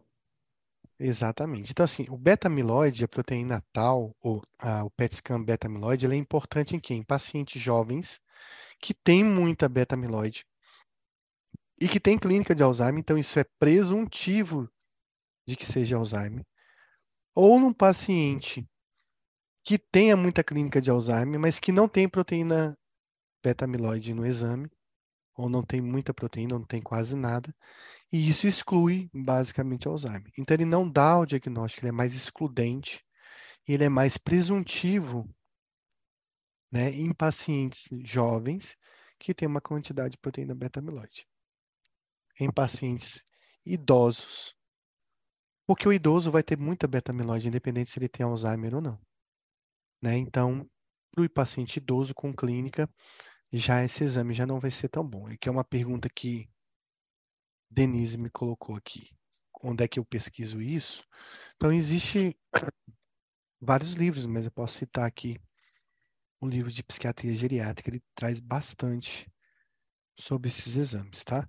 Você não vai pedir proteína beta-amiloide para todo mundo, mas você vai pedir num paciente jovem que tem bastante clínica, por exemplo, quando você quer ter uma certa noção, né, de como tá a proteína beta-amiloide nele. Num paciente mais idoso, nem vale a pena pedir esse exame, a não ser que fosse para excluir um quadro de Alzheimer. Então, como ele é caro, você vai reservar para aqueles pacientes que houve uma dúvida diagnóstica, porque ainda o diagnóstico de Alzheimer é clínico, né? No diagnóstico é pós-mortem, mas o presuntivo é clínico ainda. Professor, é, tira uma dúvida aqui. É, em relação a, ao PET, ao PET é, no caso, ele é indicativo de, de Alzheimer, quando o beta-amiloide dá alto, isso em relação ao PET. E, e a proteína tal vai ficar baixa, ela é inversamente proporcional, isso diferentemente não, não. no líquido? Não? Os dois, dois, vão estar altos, é isso? São dois PETs diferentes, tá? Hum, então existe o tá. PET beta-amiloide, que ele é mais universal, existem mais aparelhos no mundo, existem mais biomarcadores, e o acesso, apesar de ainda ser caro, ele, você consegue solicitar um PET beta-amiloide em Salvador, por exemplo. Já o PET tal, ele é um exame mais rebuscado, ele é mais feito a nível de estudo, você não vai encontrar esse aparelho em qualquer lugar, então você nem pede. Basicamente, é, eu vou mostrar aqui para conhecimento que existe o PET tal, né, da proteína tal, mas a gente não pede ele na prática. Então, se você for pedir alguma coisa, vai ser o beta-amiloide. São dois exames diferentes, né? Você vai. Mas o, o, o, o, o proteína tal também vai estar em ativação no Sim. PET do paciente Sim. com Alzheimer. Então, ele vai estar os dois mais ativados, tanto é. a beta, é, a beta amiloide quanto a proteína tal. Os dois, os dois em ativados. alta, né? Em alta. Quando a gente for falar do líquor, a coisa muda. Tá? Quando eu for falar de dosagem dessas duas substâncias no líquor, aí essa informação vai mudar. Mas eu vou falar isso mais tarde. Tá? Eu vou falando aqui só do PET, os dois vão estar aumentados mas a gente vai ter capacidade de pedir só o PET beta-amiloide. Hum. Denise pergunta se na doença de Down, síndrome de Down, desculpa, você encontra placas senis em emaranhados neurofibrilares? Sim. Mais placas senis do que emaranhados neurofibrilares, porque as placas senis estão relacionadas a beta-amiloide e o emaranhado estão relacionados à proteína tal. Então, você vai encontrar, sim, placas senis nesses pacientes com síndrome de Down. Então, você tem uma amiloidose, que é uma condição necessária para você ter Alzheimer, mas não é suficiente para ter o diagnóstico, mas é suficiente para excluir, excluir, é excludente se você não tiver. Se você não tem amiloidose, tem sintoma de Alzheimer, não é Alzheimer, é alguma outra coisa. Então, se o beta-amiloide, né, der negativo, então eu estou basicamente excluindo o diagnóstico de Alzheimer. Se ele der positivo, aí depende. For um paciente muito novo, com PET positivo com clínica, é bastante presuntivo de Alzheimer. Se for um paciente idoso, com bastante beta-amiloide e sintomas de Alzheimer, o PET não serviu para muita coisa. Então, ele serve mais para excluir do que para dar diagnóstico. Da amiloidose cerebral, vejam que ela você tem bastante beta-amiloide antes dos 70 anos, é 10% do cérebro com proteína beta-amiloide, mas quando você chega a 80 anos, esse índice vai para 30% a 40%. Significa o quê? Que o PET beta-amiloide nessa idade já não vai ser tão importante, a não ser para eventualmente você excluir um Alzheimer, o que é muito difícil, né? Porque vai ter proteína beta-amiloide de qualquer jeito, porque faz parte do nosso envelhecimento. Lembrar isso, a proteína beta-amiloide, ela não é uma questão só do Alzheimer, é uma questão do envelhecimento cerebral como um todo. Então, PET beta tem mais acurácia e valor diagnóstico em pacientes mais jovens, no caso, né, pré-senil, ou quando esse exame dá negativo. Então, uma meta-análise demonstrou que pacientes com comprometimento cognitivo leve, voltando lá atrás agora, apresentam já de 20 a 30% já apresentam PET beta alterado. Então vejam como a CCL ela é um, uma condição realmente precursora do Alzheimer. O Alzheimer também é uma taupatia que está presente em outras doenças neurológicas, como a paralisia supranuclear progressiva, na encefalopatia traumática crônica, por exemplo, a doença do pugilista, em variantes da degeneração lobar frontotemporal, mas ela é a mais comum. Taupatia é a doença de Alzheimer mesmo.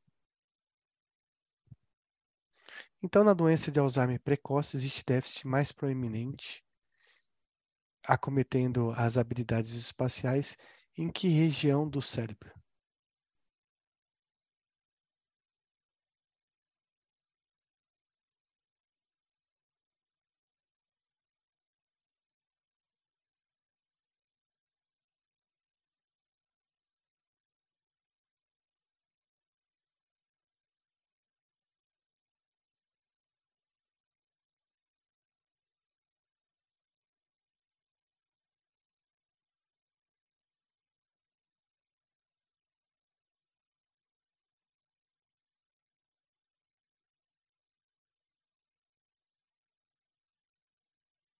Então, são as regiões posteriores, né? regiões occipitais. E o giro do símbolo também são as regiões mais acometidas. Em relação à importância da ressonância no Alzheimer, marque a falsa. Ele avalia a extensão de acometimento cerebrovascular. Ele avalia doença microangiopática da substância branca. Ele avalia lacunas e sangramentos que possam existir no paciente. Insultos vasculares são frequentes de grande relevância clínica para ser olhado pela ressonância e ela avalia sinais precoces do Alzheimer.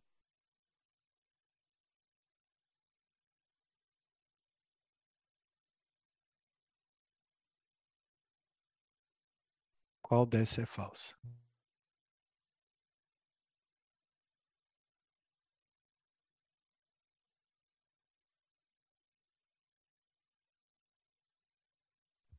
Então, ressonância no início da doença não vai mostrar absolutamente nada. Ressonância não dá diagnóstico de doença. Sobre a amiloidose cerebral, marque a alternativa correta. O principal exame é a tomografia por emissão de póstons, que é o PET-TAU, para medir. O PET beta-amiloide tem pouco valor investigativo. A amiloidose é uma condição necessária a doença de Alzheimer. Beta-amiloide negativo quase que exclui Alzheimer. Beta-amiloide positivo diagnostica Alzheimer.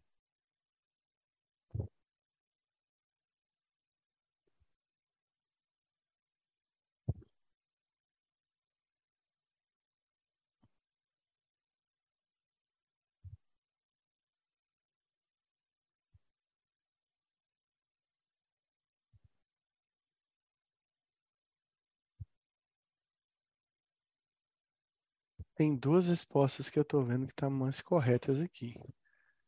Mas...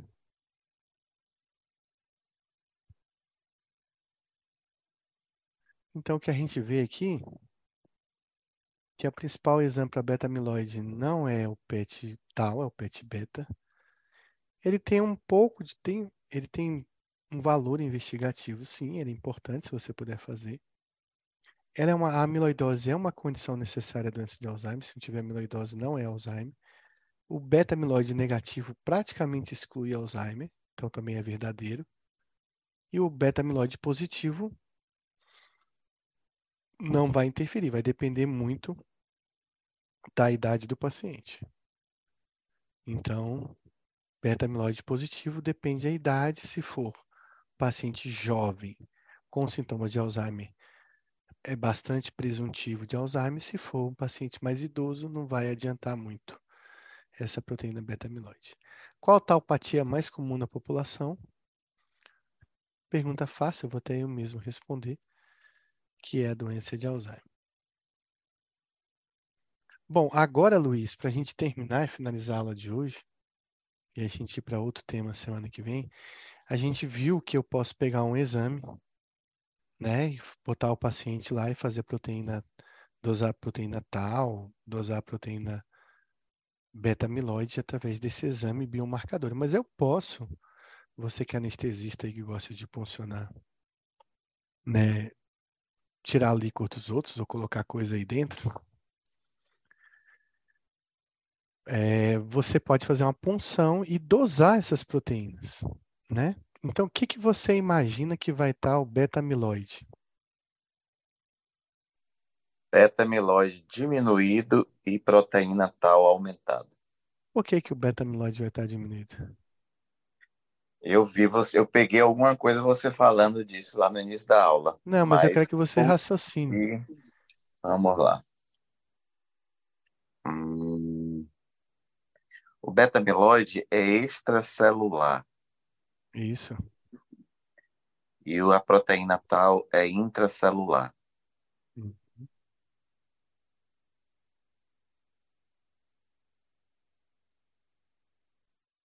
O líquor é o quê?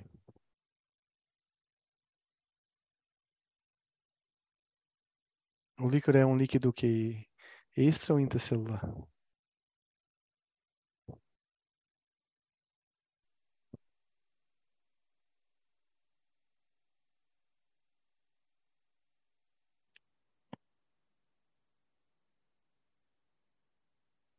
O líquido é intra ou extracelular? O líquido tem várias células.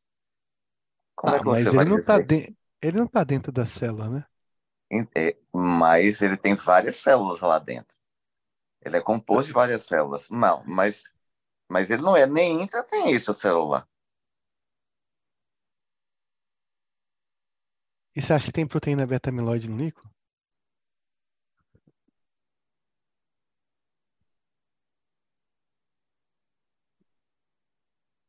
Um, a proteína beta-amiloide no líquido vai estar diminuída porque ela é extracelular. Não. Não? Não.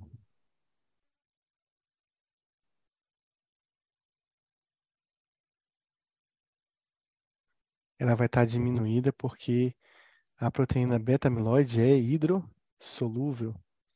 Só que o que está acontecendo no processo patológico do Alzheimer é que está tendo uma polimerização, ele está se tornando uma proteína maior que não é hidrossolúvel. Portanto, ela não vai conseguir sair em grande quantidade para o líquor, porque ela está se acumulando exatamente no cérebro. E por isso vai estar tá diminuído. Entendeu? Peraí, repita aí, professor. Na verdade, eu só entendi a parte que se está aumentada no cérebro, vai estar tá diminuído lá na, na, Vamos no lá. líquido. Mas o essa parte de hidro é. e, e, e lipossolúvel eu não, não consegui pegar. Então, o, o, a proteína beta-amiloide, ela é mais hidrossolúvel, ela pode estar, tá, ela tem que ser excretada, digamos assim, só que ela está se polimerizando dentro do cérebro certo? Então ela vai ser, digamos, menos excretada. Ela vai estar tá se dissipando menos, porque ela está formando agregados moleculares dentro do tecido cerebral. Então vai ter um escape menor dessa proteína beta-amiloide para o líquido, porque justamente ela está se acumulando no tecido cerebral. Entendeu? Entendi. Agora entendi. Isso. Então vai estar diminuído. Já a proteína tal, ela era intracelular.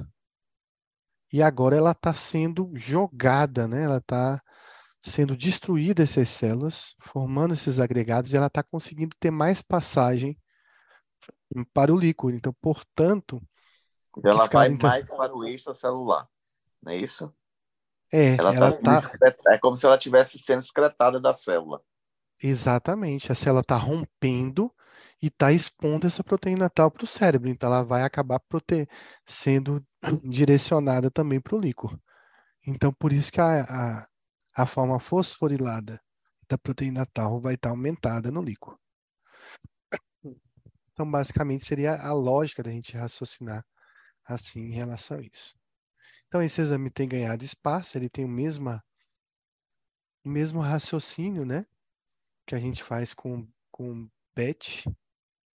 Então, a gente vai medir a proteína beta-amiloide e a proteína tal hiperfosforilada, que é a fração que é importante. No, na demência de Alzheimer, a gente vai ver uma beta-amiloide diminuída no líquor e uma hiperfosforilada da proteína tal aumentada no líquor. Vejam que no comprometimento cognitivo leve você já tem as mesmas alterações acontecendo. Né, e que isso já vai indicar também uma conversão maior para a demência. Então, existem critérios que definem né, se o paciente tem a assinatura da doença de Alzheimer. Ele vai utilizar três critérios: beta-amiloide, proteína tal ou neurodegeneração. Então, se o paciente tem proteína beta-amiloide positivo, tanto pelo PET ou diminuída no líquor, que são dois sinais importantes de amiloidose, então isso vai estar positivo, digamos, vai ser um, um fator positivo. A proteína tal elevada no líquor ou aumentada no PET tal também é um indicativo de que essa proteína está sendo importante nesse paciente. Neurodegeneração, na verdade, são, não é de elevação da proteína tal, está escrito errado. Na verdade, são as alterações que a gente vê na ressonância, no, na hipocampometria, no hipometabolismo da fluodeoxiglicose, nas atrofias que a gente vê na ressonância. Então, o que, que eles consideraram? O paciente que provavelmente vem de um comprometimento cognitivo leve, em que ele está tendo um contínuo, né, uma progressão da demência de Alzheimer, ele vai ter o quê? Pelo menos a proteína beta-amiloide positiva. Então, se ele tem proteína beta-amiloide, ele já tem um passo muito grande para ter a doença de Alzheimer. Né? Vejam que aí a proteína tal, ela já não é tão importante, a neurodegeneração também não. Então, mais importante para me definir é ou não é Alzheimer é a proteína beta-amiloide. Agora, se eu quero ter mais certeza de que talvez seja a assinatura da doença de Alzheimer, talvez seja o Alzheimer, então eu preciso de dois fatores relacionados. E aí os dois principais tanto pode ser a proteína tal ou a proteína beta-amiloide, a neurodegeneração não se torna tão importante. Então, eu posso ter os dois ou os três, e aí eu vou ter basicamente uma assinatura da demência de Alzheimer. Em relação ao líquor para indicação de Alzheimer, marque a alternativa fa falsa. É associada a altos níveis de proteína tal hiperfosforilada, mede-se proteína tal hiperfosforilada, mede-se proteína beta-amiloide, associada a baixos níveis de proteína beta-amiloide e associada a baixos níveis de proteína tal hiperfosforilada.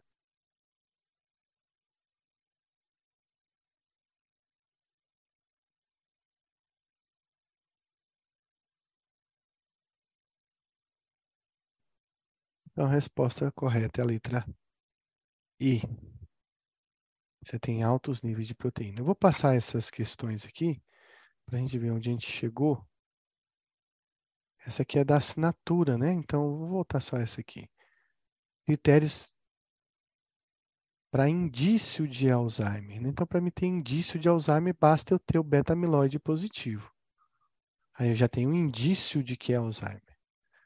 Para mim ter a assinatura do Alzheimer, eu preciso ter pelo menos a proteína beta-amiloide e a proteína tal positiva e a neurodegeneração pode estar positiva ou não. Tá? Então, um dos fatores mais importantes são essas duas proteínas mesmo. Vou abrir para dúvidas. A gente está quase chegando ao fim. Semana que vem a gente vai falar sobre o quadro clínico do Alzheimer, a gente vai falar sobre tratamento do Alzheimer, né, principalmente da, da questão da própria doença, como da, também das, dos comemorativos que vêm junto com Alzheimer, principalmente os sintomas psiquiátricos. Vou abrir para dúvidas, comentários, e semana que vem a gente vai voltar também com outros tipos de demência demência de Pique, demência de Levy, demência do Parkinson e demência vascular.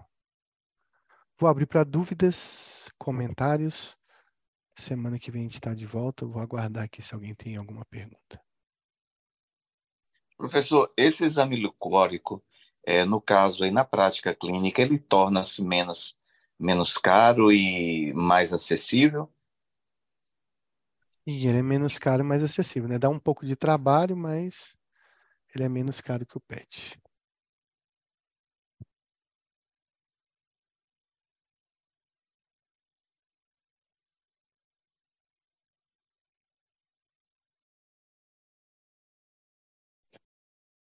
Professor, é, no caso, então, esses exames, eles são, é igual você falou, a assinatura é, da doença de Alzheimer ele, ele, mas ele só vai ser confirmado após morte no caso da histopatologia, é isso?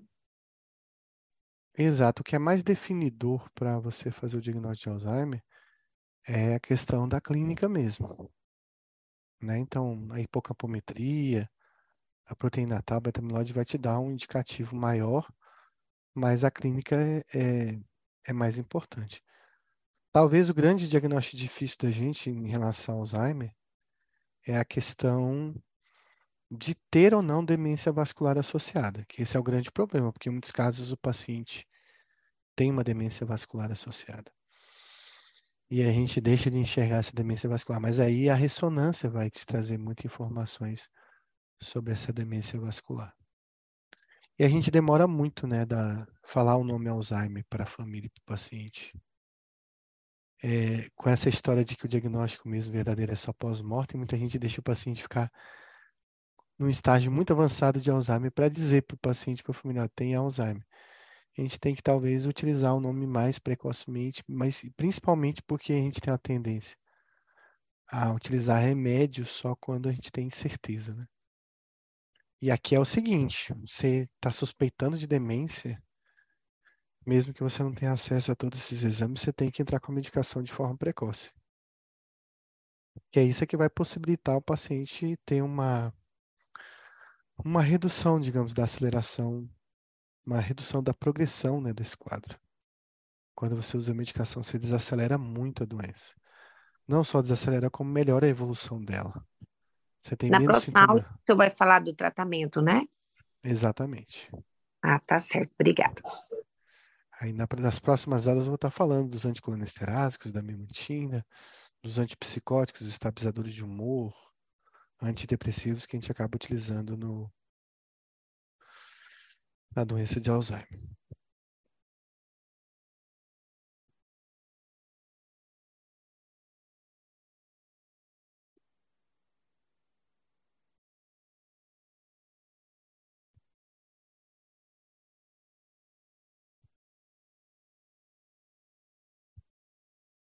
Acho que não tem mais perguntas, então boa noite a todos. Semana que vem a gente está de volta com mais uma aula aí do Prepsic.